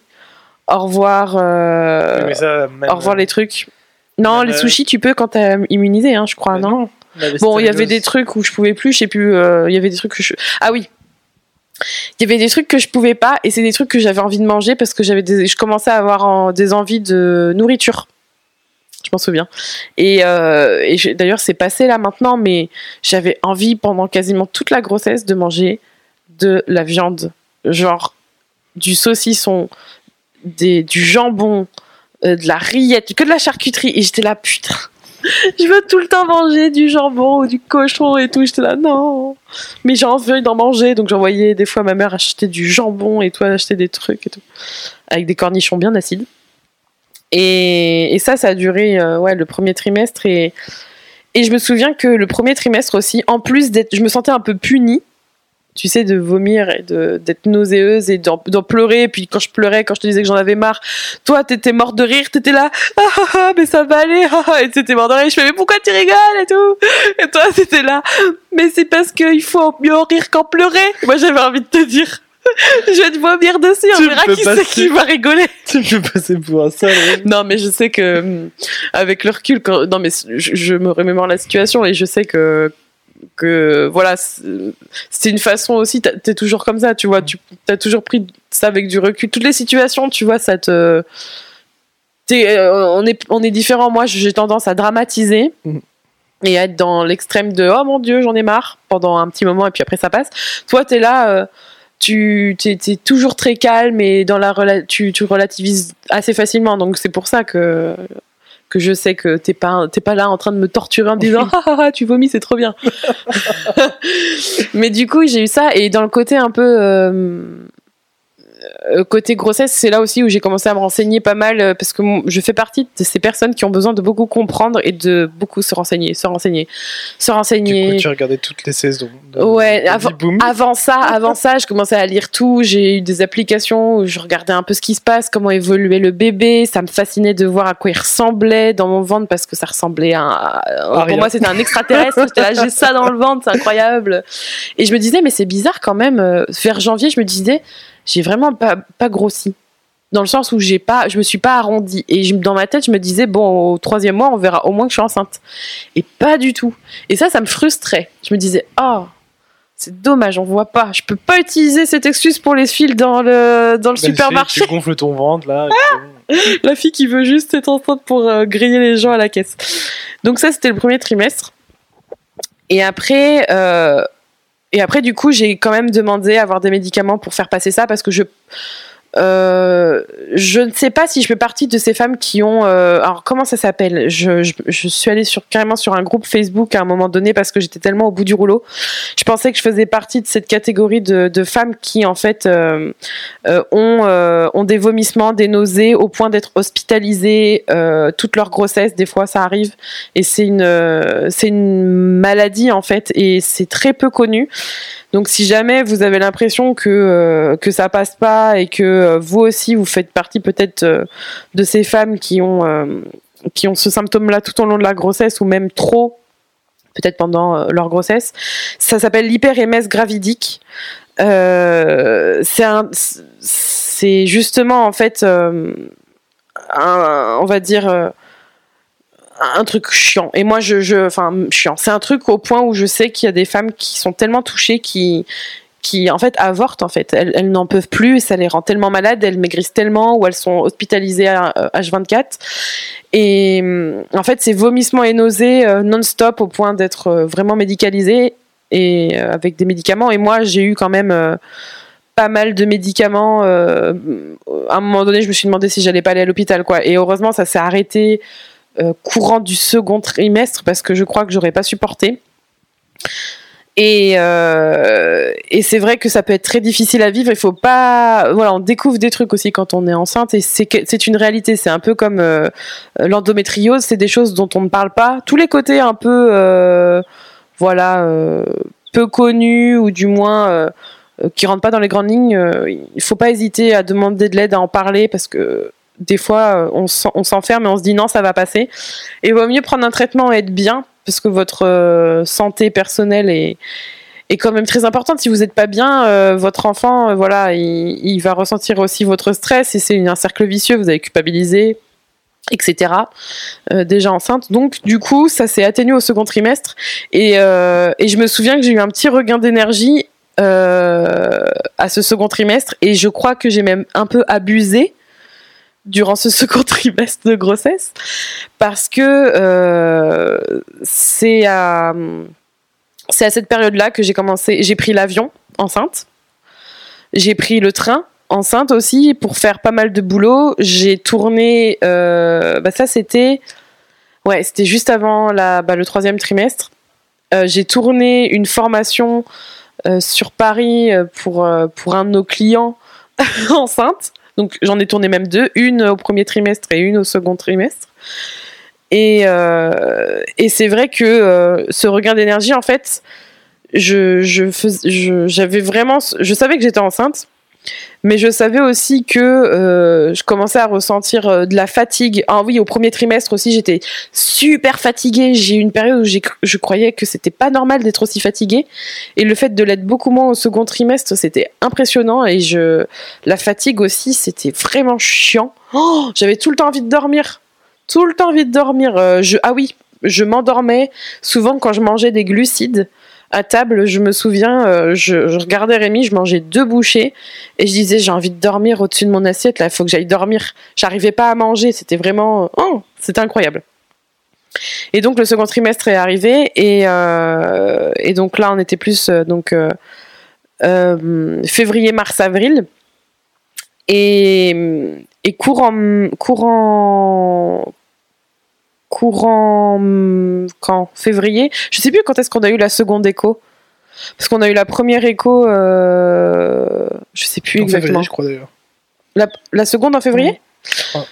Et du coup, en fait, faut savoir que que le donc euh, vous oui, vous savez que c'est une fille qui s'appelle Charlie. On a un peu donné le truc pendant le podcast, mais dans nos familles, c'est la première euh, la première petite enfant. Mais d'autant plus que dans la famille de Rémi, il y en a beaucoup qui disaient oh là là c'est de toute façon il y a de grandes chances que vous allez avoir un garçon parce que chez nous il y a euh, jamais eu de fille. Comme si c'était une règle. Comme si euh, ben euh, euh, la terre avait décidé que euh, tu ne feras que des garçons et que euh, alors il y a beaucoup de superstitions hein. on réapprend à connaître ses proches quand on vit des grands moments Moi, j'ai toujours su qu'ils étaient superstitieux. ah ouais, mais moi je réapprends. Moi je trouve qu'on réapprend à connaître ses proches, ses amis, sa famille quand on a des grands événements comme un mariage, mais encore plus quand on a un enfant. Et là, ça s'est bien confirmé. Et du coup, je me suis aperçue qu'il y avait vraiment des voilà des croyances et des des choses euh, voilà qui sont très ancrées. Et du coup, ben pendant la première échographie, euh, c'est possible des fois d'avoir le sexe. C'est rare d'avoir euh, euh, quasiment. vous n'avez pas à 100% la- le sexe, la première écho, c'est difficile de savoir au niveau du développement du, du fœtus. Et nous, elle nous avait dit, bon, je pense qu'à je pense qu'à 90%, je, je parierais même de l'argent, ou 99%, je parierais même de l'argent que c'est une fille. Et à nous montrer par rapport au bourgeon euh, génital, etc. Et c'était la première écho, donc on attendait la seconde avec impatience.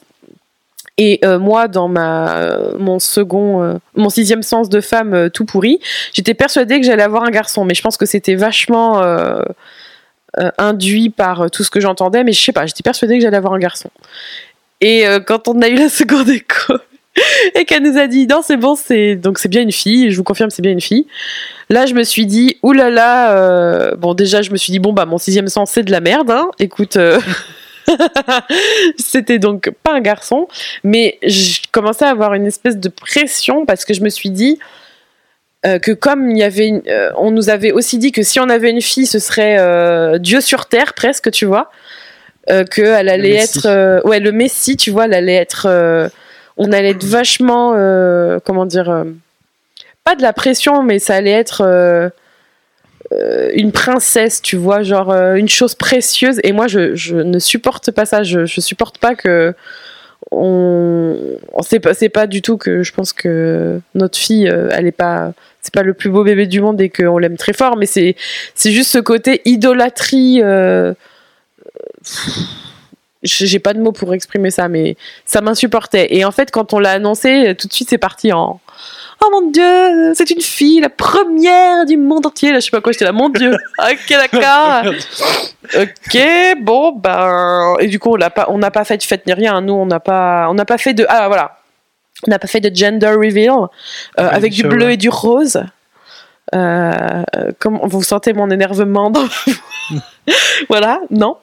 Mais du coup, ouais, ça a été un- une étape aussi et c'était euh, rigolo d'annoncer ça parce qu'en fait, euh, on on voit un peu la réaction de ses proches quand on annonce euh, qu'on va avoir un enfant, que ça va être un garçon ou une fille. Et c'était assez drôle de, de découvrir les réactions de, de nos proches comme ça. Donc ça, c'était le second trimestre. Et, et je me souviens qu'au second trimestre, tu m'as saoulée Quoi? Parce que tu disais... Mais, euh, et c'est à ce moment-là où je crois que ma mère, elle est venue euh, vivre ici aussi, je Ben, crois. en mars, elle est venue. Ouais, donc et, et du coup vous étiez tous les deux à me dire mais il va falloir que tu te reposes hein. Faut arrêter là, ça suffit. Saoulé, ça. Ah mais ça me saulait, vous étiez toujours en train de me dire préserver. Mais ouais, moi ça me saoulait parce que j'ai l'impression d'être diminuée, j'ai l'impression que que que fallait que je fasse tout le temps attention et Non, euh, pas faire et attention. ça m'a saoulé. Ah ouais, non, mais non, je dis que ça m'a saoulé, mais après, en même temps, euh, vu ce qui s'est passé, j'aurais peut-être dû plus me préserver, mais. Non, faut pas que tu culpabilises. Non, trouve, non. Ça serait quand même arrivé. Oui, oui. Oh, que de suspense. Mais du coup, c'est vrai que je commençais à ressentir que bah, y avait quelqu'un là-dedans parce que c'est à partir de février que j'ai commencé à grossir. C'est surtout que tu voulais pas te ménager parce que. Non. Euh, et c'est pour ça qu'on était obligé de te le dire en fait. Parce qu'en fait, tu t'arrivais pas à repérer ta- ton énergie, ton niveau de fatigue. Donc en fait, tu, tu, tu gigotais dans tous les sens. tu gigotais, tu gigotais, tu gigotais. Et puis euh, jusqu'à ce que tu ressentes des gros coups de, de maux de tête, gros coups Mhm. de, de fatigue. Et, et- sauf qu'en fait, ça voulait dire que tu étais allé beaucoup trop loin, quoi. Et Ouais. il fallait t'arrêter avant. Mais c'est dur parce que franchement, avec le recul, je sentais pas du tout que j'étais fatiguée, sauf quand j'avais mal. Ça, c'était vraiment euh, difficile. Et du coup, c'est vrai que. Puis ça me saoulait, j'avais tellement de trucs à faire. C'est à cette période-là que je commençais à avoir. euh, euh, que hum, je commençais à mettre en place mes coachings, que ça commençait à décoller, que on avait des clients, on avait des trucs à faire. Il y avait tout le temps des trucs à faire, mais vraiment, c'était. Il y avait toujours plein de petits trucs. Et puis moi, j'avais plein d'idées, ça commençait à se développer, j'avais envie de faire ma formation et tout. Et, euh, et je sentais que mon corps, en fait, était plus aligné avec euh, l'énergie dont j'avais besoin. Et je savais en même temps qu'il fallait que je ralentisse, mais j'étais pas prête à ralentir. Pas du tout. Et je me souviens que quand on était sur Paris, tu me, tu, tu me tenais la main pour me forcer à marcher comme si on était dans une allée de mariage, tu sais, en, en mode ralenti, en pleine rue de Paris. Donc on était les deux pecnos à marcher euh, hyper au ralenti parce qu'il fallait que je ralentisse et que le médecin m'avait dit, enfin la sage-femme m'avait dit qu'il fallait que je ralentisse. Parce qu'en fait, j'étais suivie par une sage-femme euh, à domicile à, à- à ce moment-là, parce que euh, quelques semaines avant de partir, euh, début du, ouais, fin du deuxième trimestre, j'avais eu des saignements Début inexpliqués. avril. Ouais, j'avais des saignements inexpliqués.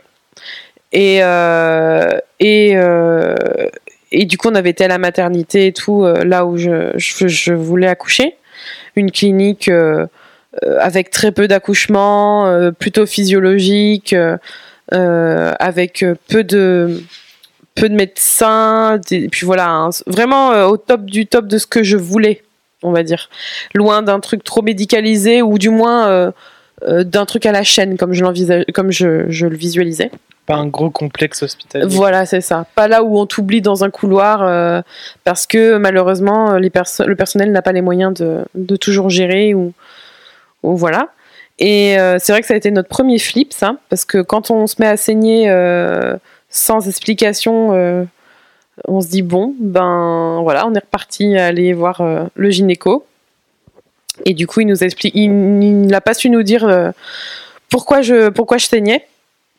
Il n'y avait aucun signe extérieur, donc surveillance, surveillance. Et du coup, à, ce moment-là, du coup, j'avais des monitorings tous les, toutes les semaines avec une sage-femme à domicile. Donc, je peux dire, et d'ailleurs, avec ce qui suit, je peux dire que j'ai entendu le cœur de notre bébé euh, un sacré paquet de fois euh, jusqu'à l'accouchement.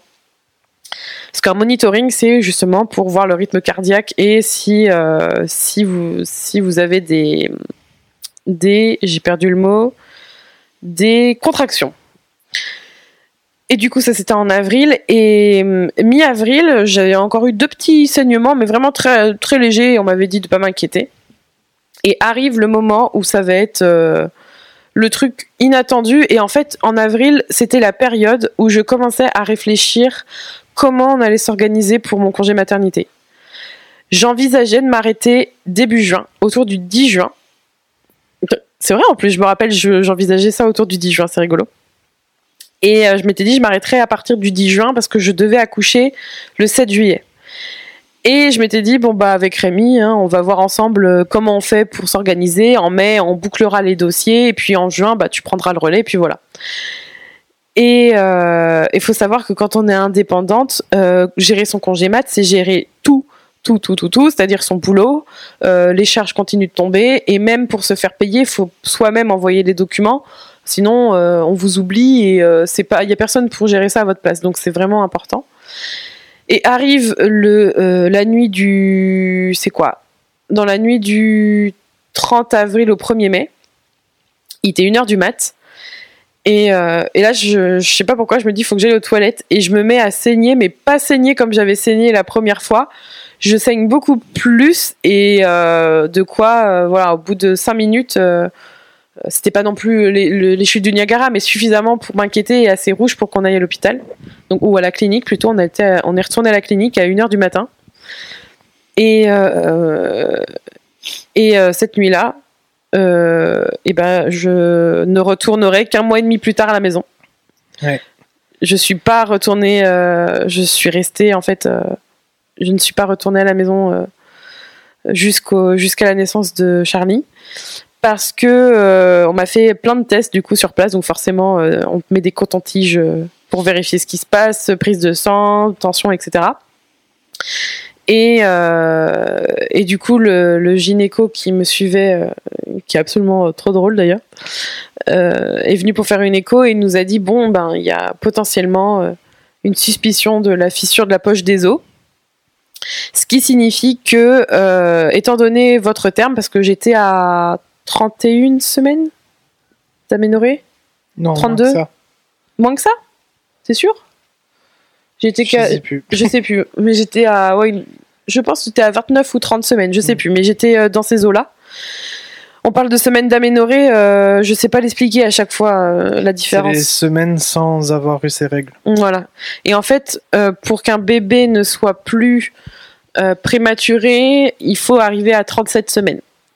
Donc j'étais quand même loin encore de, j'étais dans la prématurité et du coup la clinique ne gérait pas en fait euh, euh, ce risque-là entre guillemets. Il, gère, il gérait que les grossesses euh, dites entre guillemets normales, sans risque. Et il m'explique que comme il y a une une fissure, une potentielle fissure de la poche des os, ce qui expliquerait mes saignements, etc. ils sont dans l'obligation de m'emmener dans un hôpital de niveau 3 pour euh, me surveiller et pour faire le protocole et voir si vraiment c'est ça et reconfirmer le diagnostic ou l'infirmer euh, et savoir si je dois rester ou pas. Donc déjà en fait on est dans un gloubi boulga de on n'est pas sûr mais on vous envoie quand même quelque part on sait jamais mais on sait pas et c'est comme ça. Et du coup moi je suis là bon Hum, déjà j'avais cette grosse impatience parce que je me suis dit bon va falloir infirmer ou confirmer le truc mais déjà je le sentais pas trop et euh, et euh, mais je crois que je crois que la nuit la nuit du premier enfin du 1er mai encore ça allait tu vois je me suis dit bon je, suis capable d'attendre la le, le, le- prochain diagnostic mais euh, dans ma tête j'étais toujours euh, ah c'est mort j'accoucherai pas dans l'hôpital où on m'emmène quoi j'étais toujours dans cette dans ce truc là je crois que je t'en avais parlé et tout euh. Ouais, ben. C'était. Bah, de toute façon, en fait, à partir du moment où il t'a dit il va falloir vous emmener au CHU, euh, tu t'es mis à pleurer, quoi, parce que ouais ouais tout de suite, euh, tu sais, tu t'as vu écrouler tout ton projet euh, ouais, d'accouchement. ça a été super Même si t'as rassuré en te disant non, mais après, une fois que vous arrivez à 37 semaines, vous pourrez revenir ici. Mais bon, ça t'a pas rassuré. Quoi.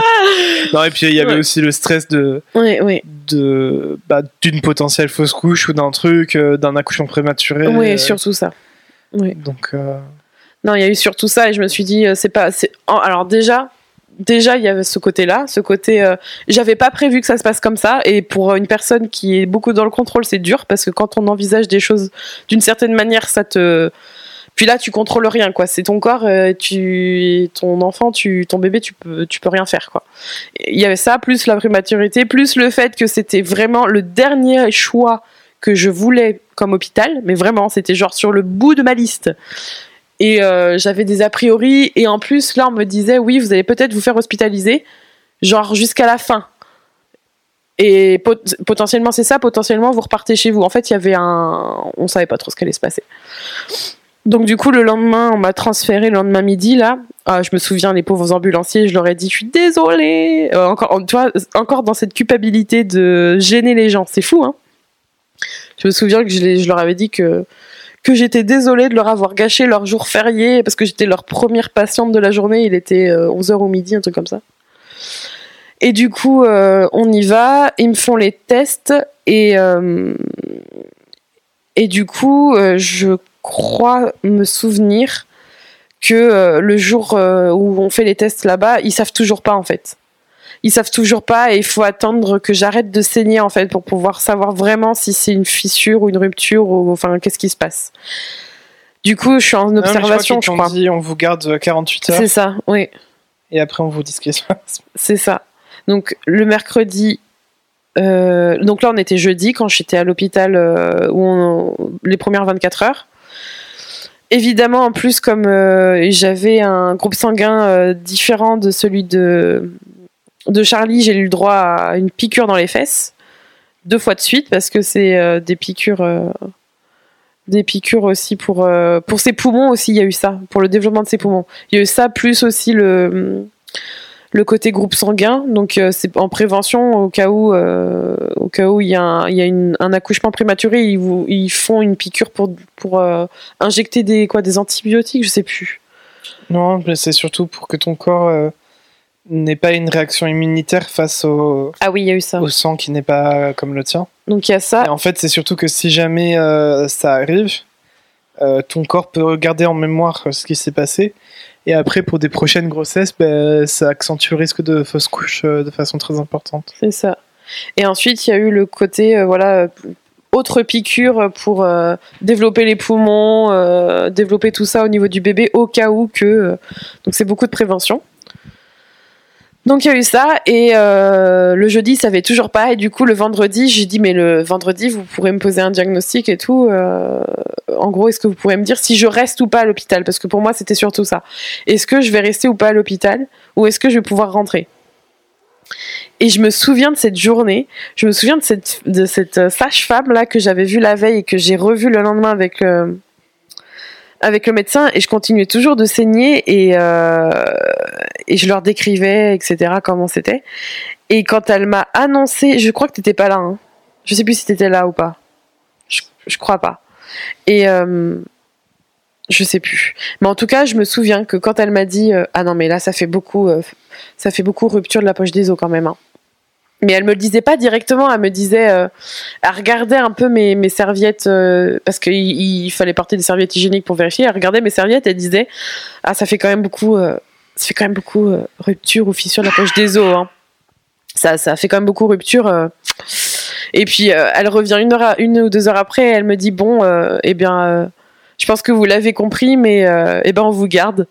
Et et je me souviens qu'il a fallu quoi une ou deux minutes, il, me parlait et tout, il essayait de me rassurer en me disant euh, vous êtes dans un bon hôpital, on a un bon service, etc. Mais vraiment super. Hein, je me souviens que euh, il trouvait les mots et tout, mais je me suis effondrée quoi. Je me suis mis à pleurer parce que euh, que j'ai compris que tout ce que je voulais, ça se réaliserait pas. Enfin tout ce que j'avais envisagé, ça se réaliserait pas j'avais peur aussi par rapport à l'entreprise, puis j'avais peur par rapport à, elle d'accoucher trop tôt, quoi.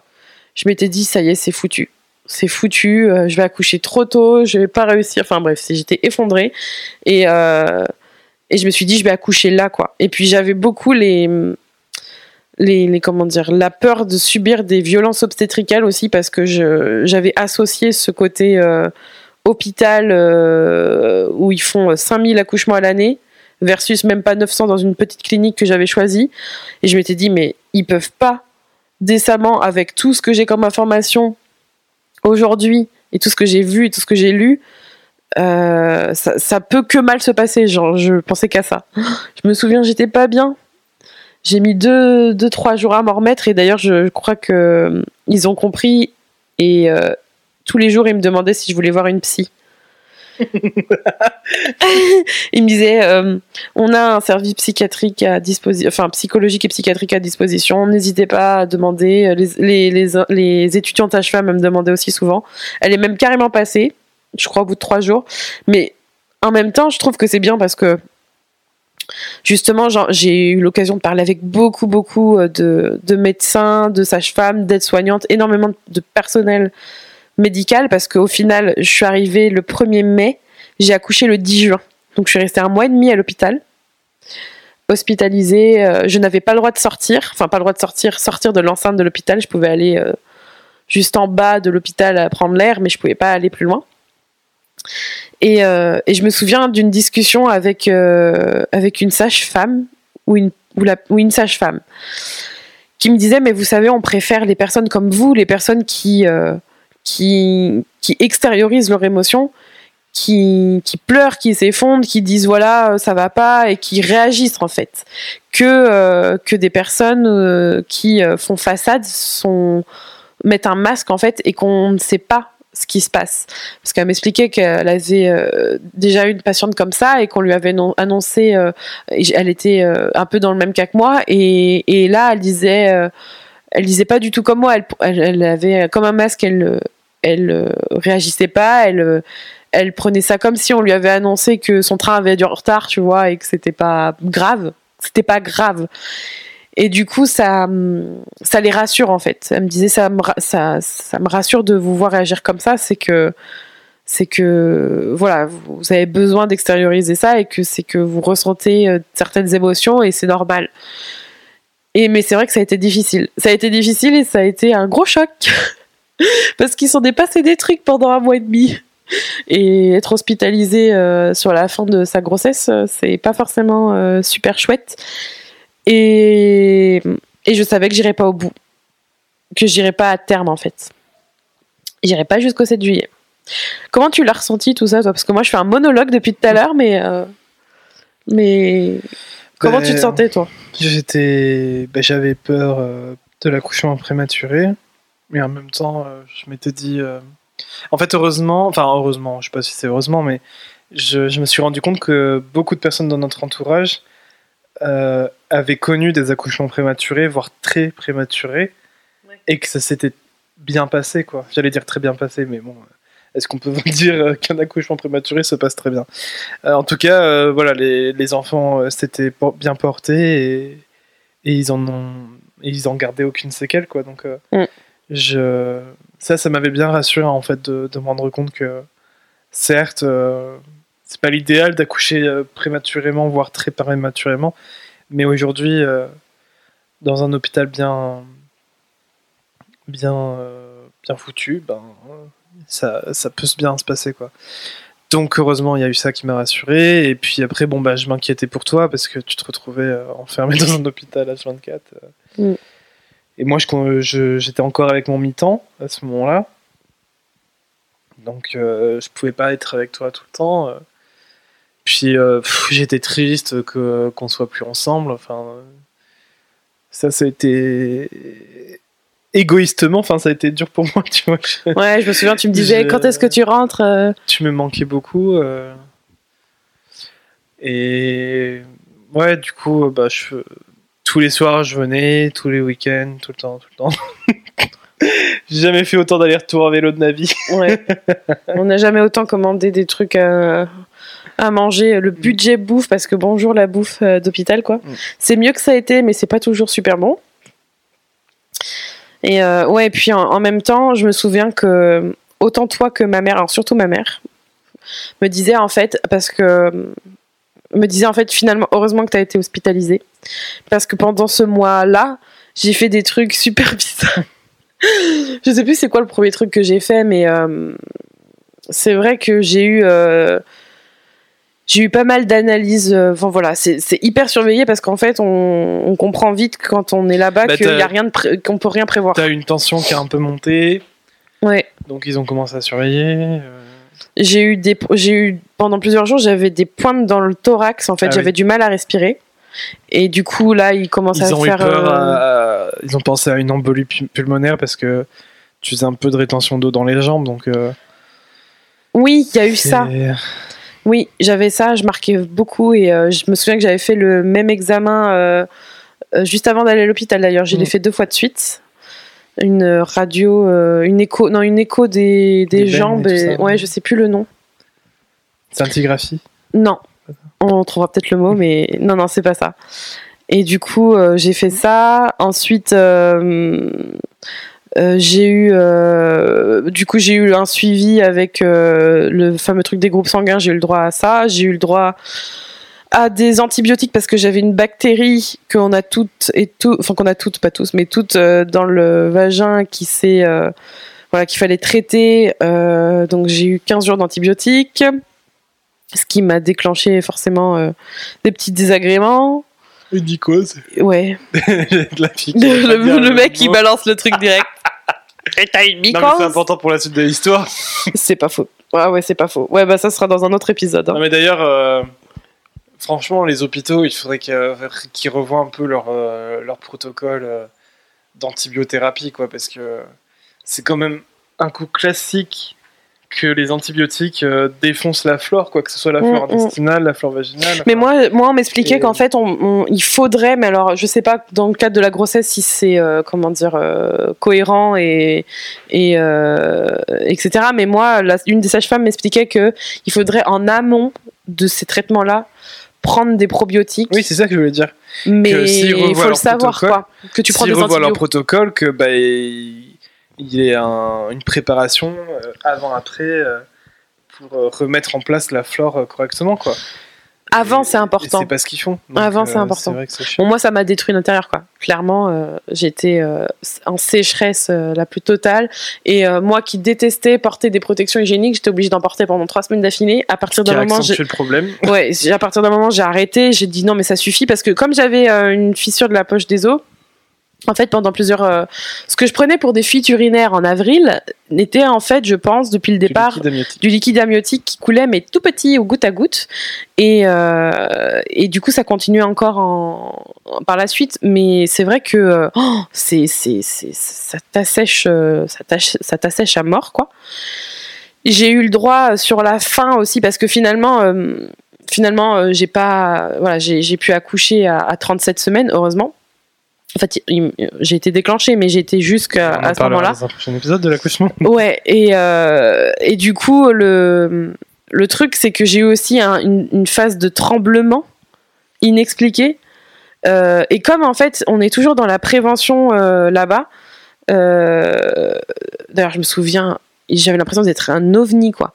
Je crois que tout le service a entendu parler de moi, en fait, euh, le lendemain. euh, C'est vous qui avez fait des tremblements de la jambe et du bras, là? Qu'est-ce que vous nous faites? Euh, ah Ils m'ont fait quand même une IRM, un électroencéphalogramme. Enfin, comme il y a tout à disposition et que c'est aussi un hôpital universitaire, il y avait plein d'internes, il y avait plein d'externes. Tu deviens un cas d'école. Et euh, tous les matins, tu vois arriver euh, cinq personnes c'est ça, qui te disent bon, euh, madame, bon, alors du coup, vous nous avez fait quoi hier? Bon, vous avez fait ça, donc ça veut dire qu'il y a ça, et t'en as qui prennent des notes, et t'es là, ok, bonjour. donc, donc voilà, et, et donc j'ai fait pas mal de, j'ai fait pas mal de trucs, et on, on fera un autre épisode sur l'accouchement. Mais ma grossesse, c'est pas terminée euh, euh, comme je l'avais vu convenu quoi. Depuis ton hospitalisation, chaque semaine qu'on qu'on arrivait à prendre, même chaque jour limite, Au début, qu'on chaque arrivait jour, à c'était prendre, important. on était là, ouais, une Ouais. semaine de plus, on approche des 37, C'est ça. jusqu'à ce qu'on arrive aux 37 semaines. Et euh, il a fallu vite que je délègue parce que toute la partie euh, de mon entreprise, c'est Rémi qui a dû vite prendre tout en fait. Dès que je suis arrivée là-bas, euh, il a fallu que que que je donne tout à Rémi, qui gère tous mes mails, qui gère tout. Moi, la seule chose que j'ai fait en fait, c'est euh, euh, les urgences, gérer les dernières urgences et gérer mon congé mat, c'est-à-dire euh, essayer de comprendre comment ça fonctionnait parce que en plus de ça, je me souviens que pile poil en plein mois où je me suis fait hospitaliser, c'est le mois de mai, tout le congé maternité changeait. En fait, en gros, tout le truc, tout le dispositif que, qui avait été voté début d'année 2019 euh, était enfin mis en place en mai. Et c'était le bordel. là. Donc il a fallu que je passe des coups de fil pour essayer de comprendre comment il fallait que je fasse, combien j'allais pouvoir gagner pendant mon congé mat.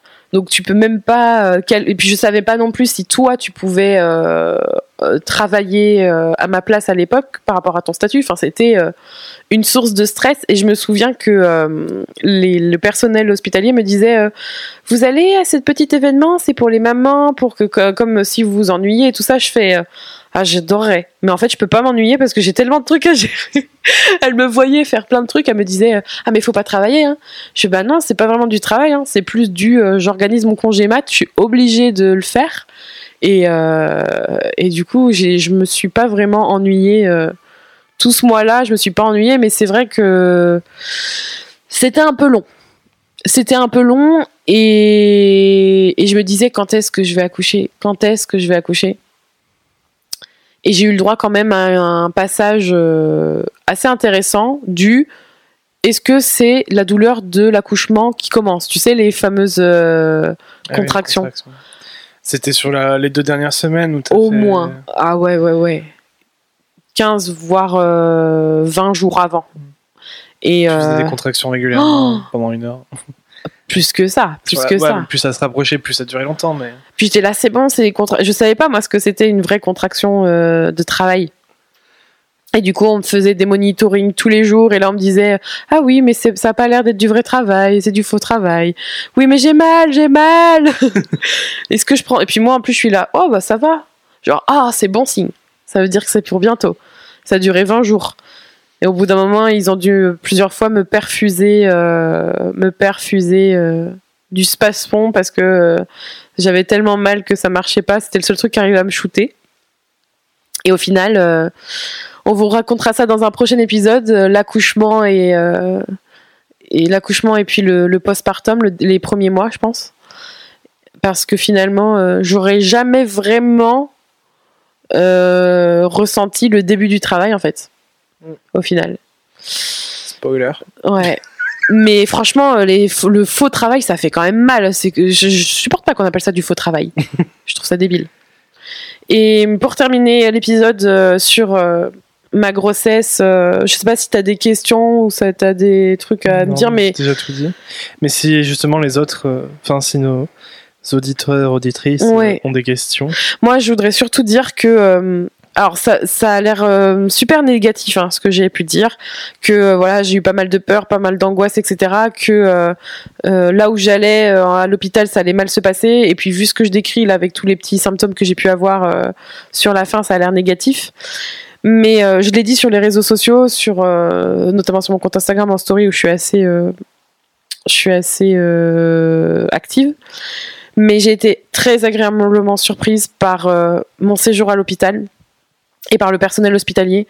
Je pense que j'ai dû avoir juste une ou deux petites déconvenues et en tout cas pendant ma grossesse. Pour le reste, on en parlera plus tard. Mais je trouve que si vous êtes euh, sage-femme euh, ou si vous travaillez à l'hôpital en fait, même si vous travaillez à l'hôpital tout court ou vous êtes dans le monde médical, particulièrement à l'hôpital, j'admire vraiment ce que vous faites parce que j'ai j'ai vraiment passé un alors c'est comme si j'avais été en vacances mais j'ai vraiment passé un bon séjour là-bas par rapport aux conditions à ce que j'ai pu vivre etc et par rapport à ce que je pouvais imaginer euh, parce que j'avais beaucoup d'angoisse par rapport au fait que on allait me déshumaniser, que j'allais être euh, juste une pathologie parmi tant d'autres, que euh, les étudiants ils allaient me voir comme une- un truc à tripoter et qu'ils me verraient pas comme un être humain, que voilà que j'aurais mal, etc.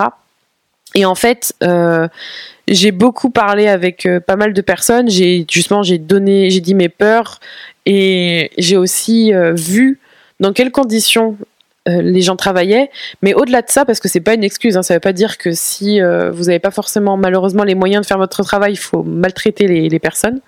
J'ai quand même été super bien traitée. euh, on m'a bien accompagnée. On m'a, j'ai même rigolé. Enfin voilà, j'ai pas mal discuté avec beaucoup du personnel en fait. Et comme je suis restée longtemps. bah, il y a presque des liens qui se sont créés. Il y a, voilà, c'était, j'en parlerai peut-être encore un peu après dans le prochain épisode. Mais c'est vrai que, contrairement à ce que je pouvais croire, je suis tombée sur. euh, c'est triste de dire ça, mais je pense que j'ai eu de la chance de tomber sur de bonnes équipes. Pour la plupart, en tout cas.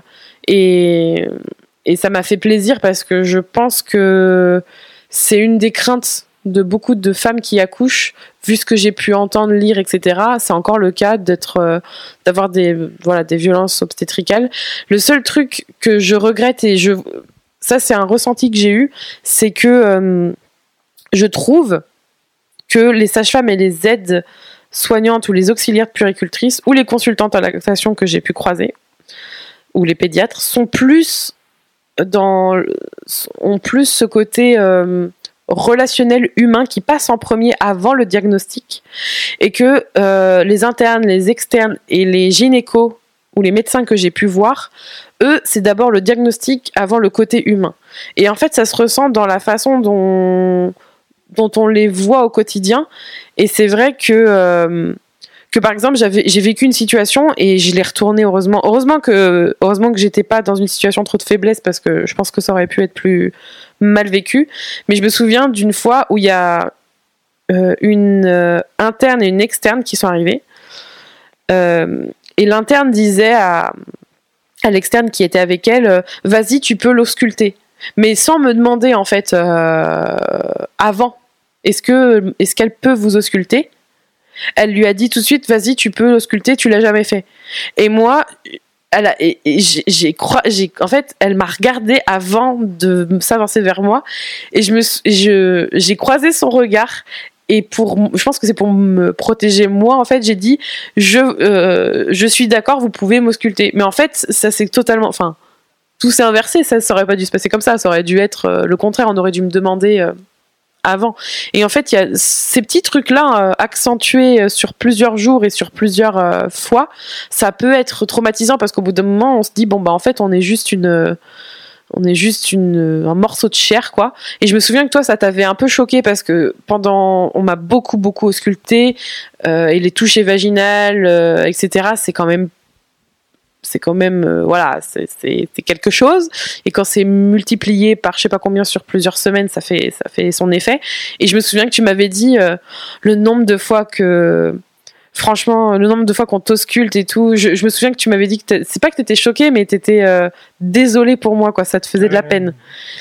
Et euh, c'est hyper important ce relationnel que vous pouvez avoir avec vos patientes. Alors je passe un message, hein, mais euh, c'est hyper important de de prendre ce temps de dire euh, est-ce que je peux y aller Euh, je suis désolée si ça fait mal si ça fait mal dites-moi. Enfin tout ce côté humain en fait euh, qui est très basique il faut le faire. Enfin n'oubliez pas ça. Et si vous êtes en études euh, prenez le temps de le faire. Et euh, je sais pas comment ça peut se passer dans votre euh, dans vos stages etc je sais que c'est pas forcément facile avec ce que vous avez comme euh, comme euh, prof.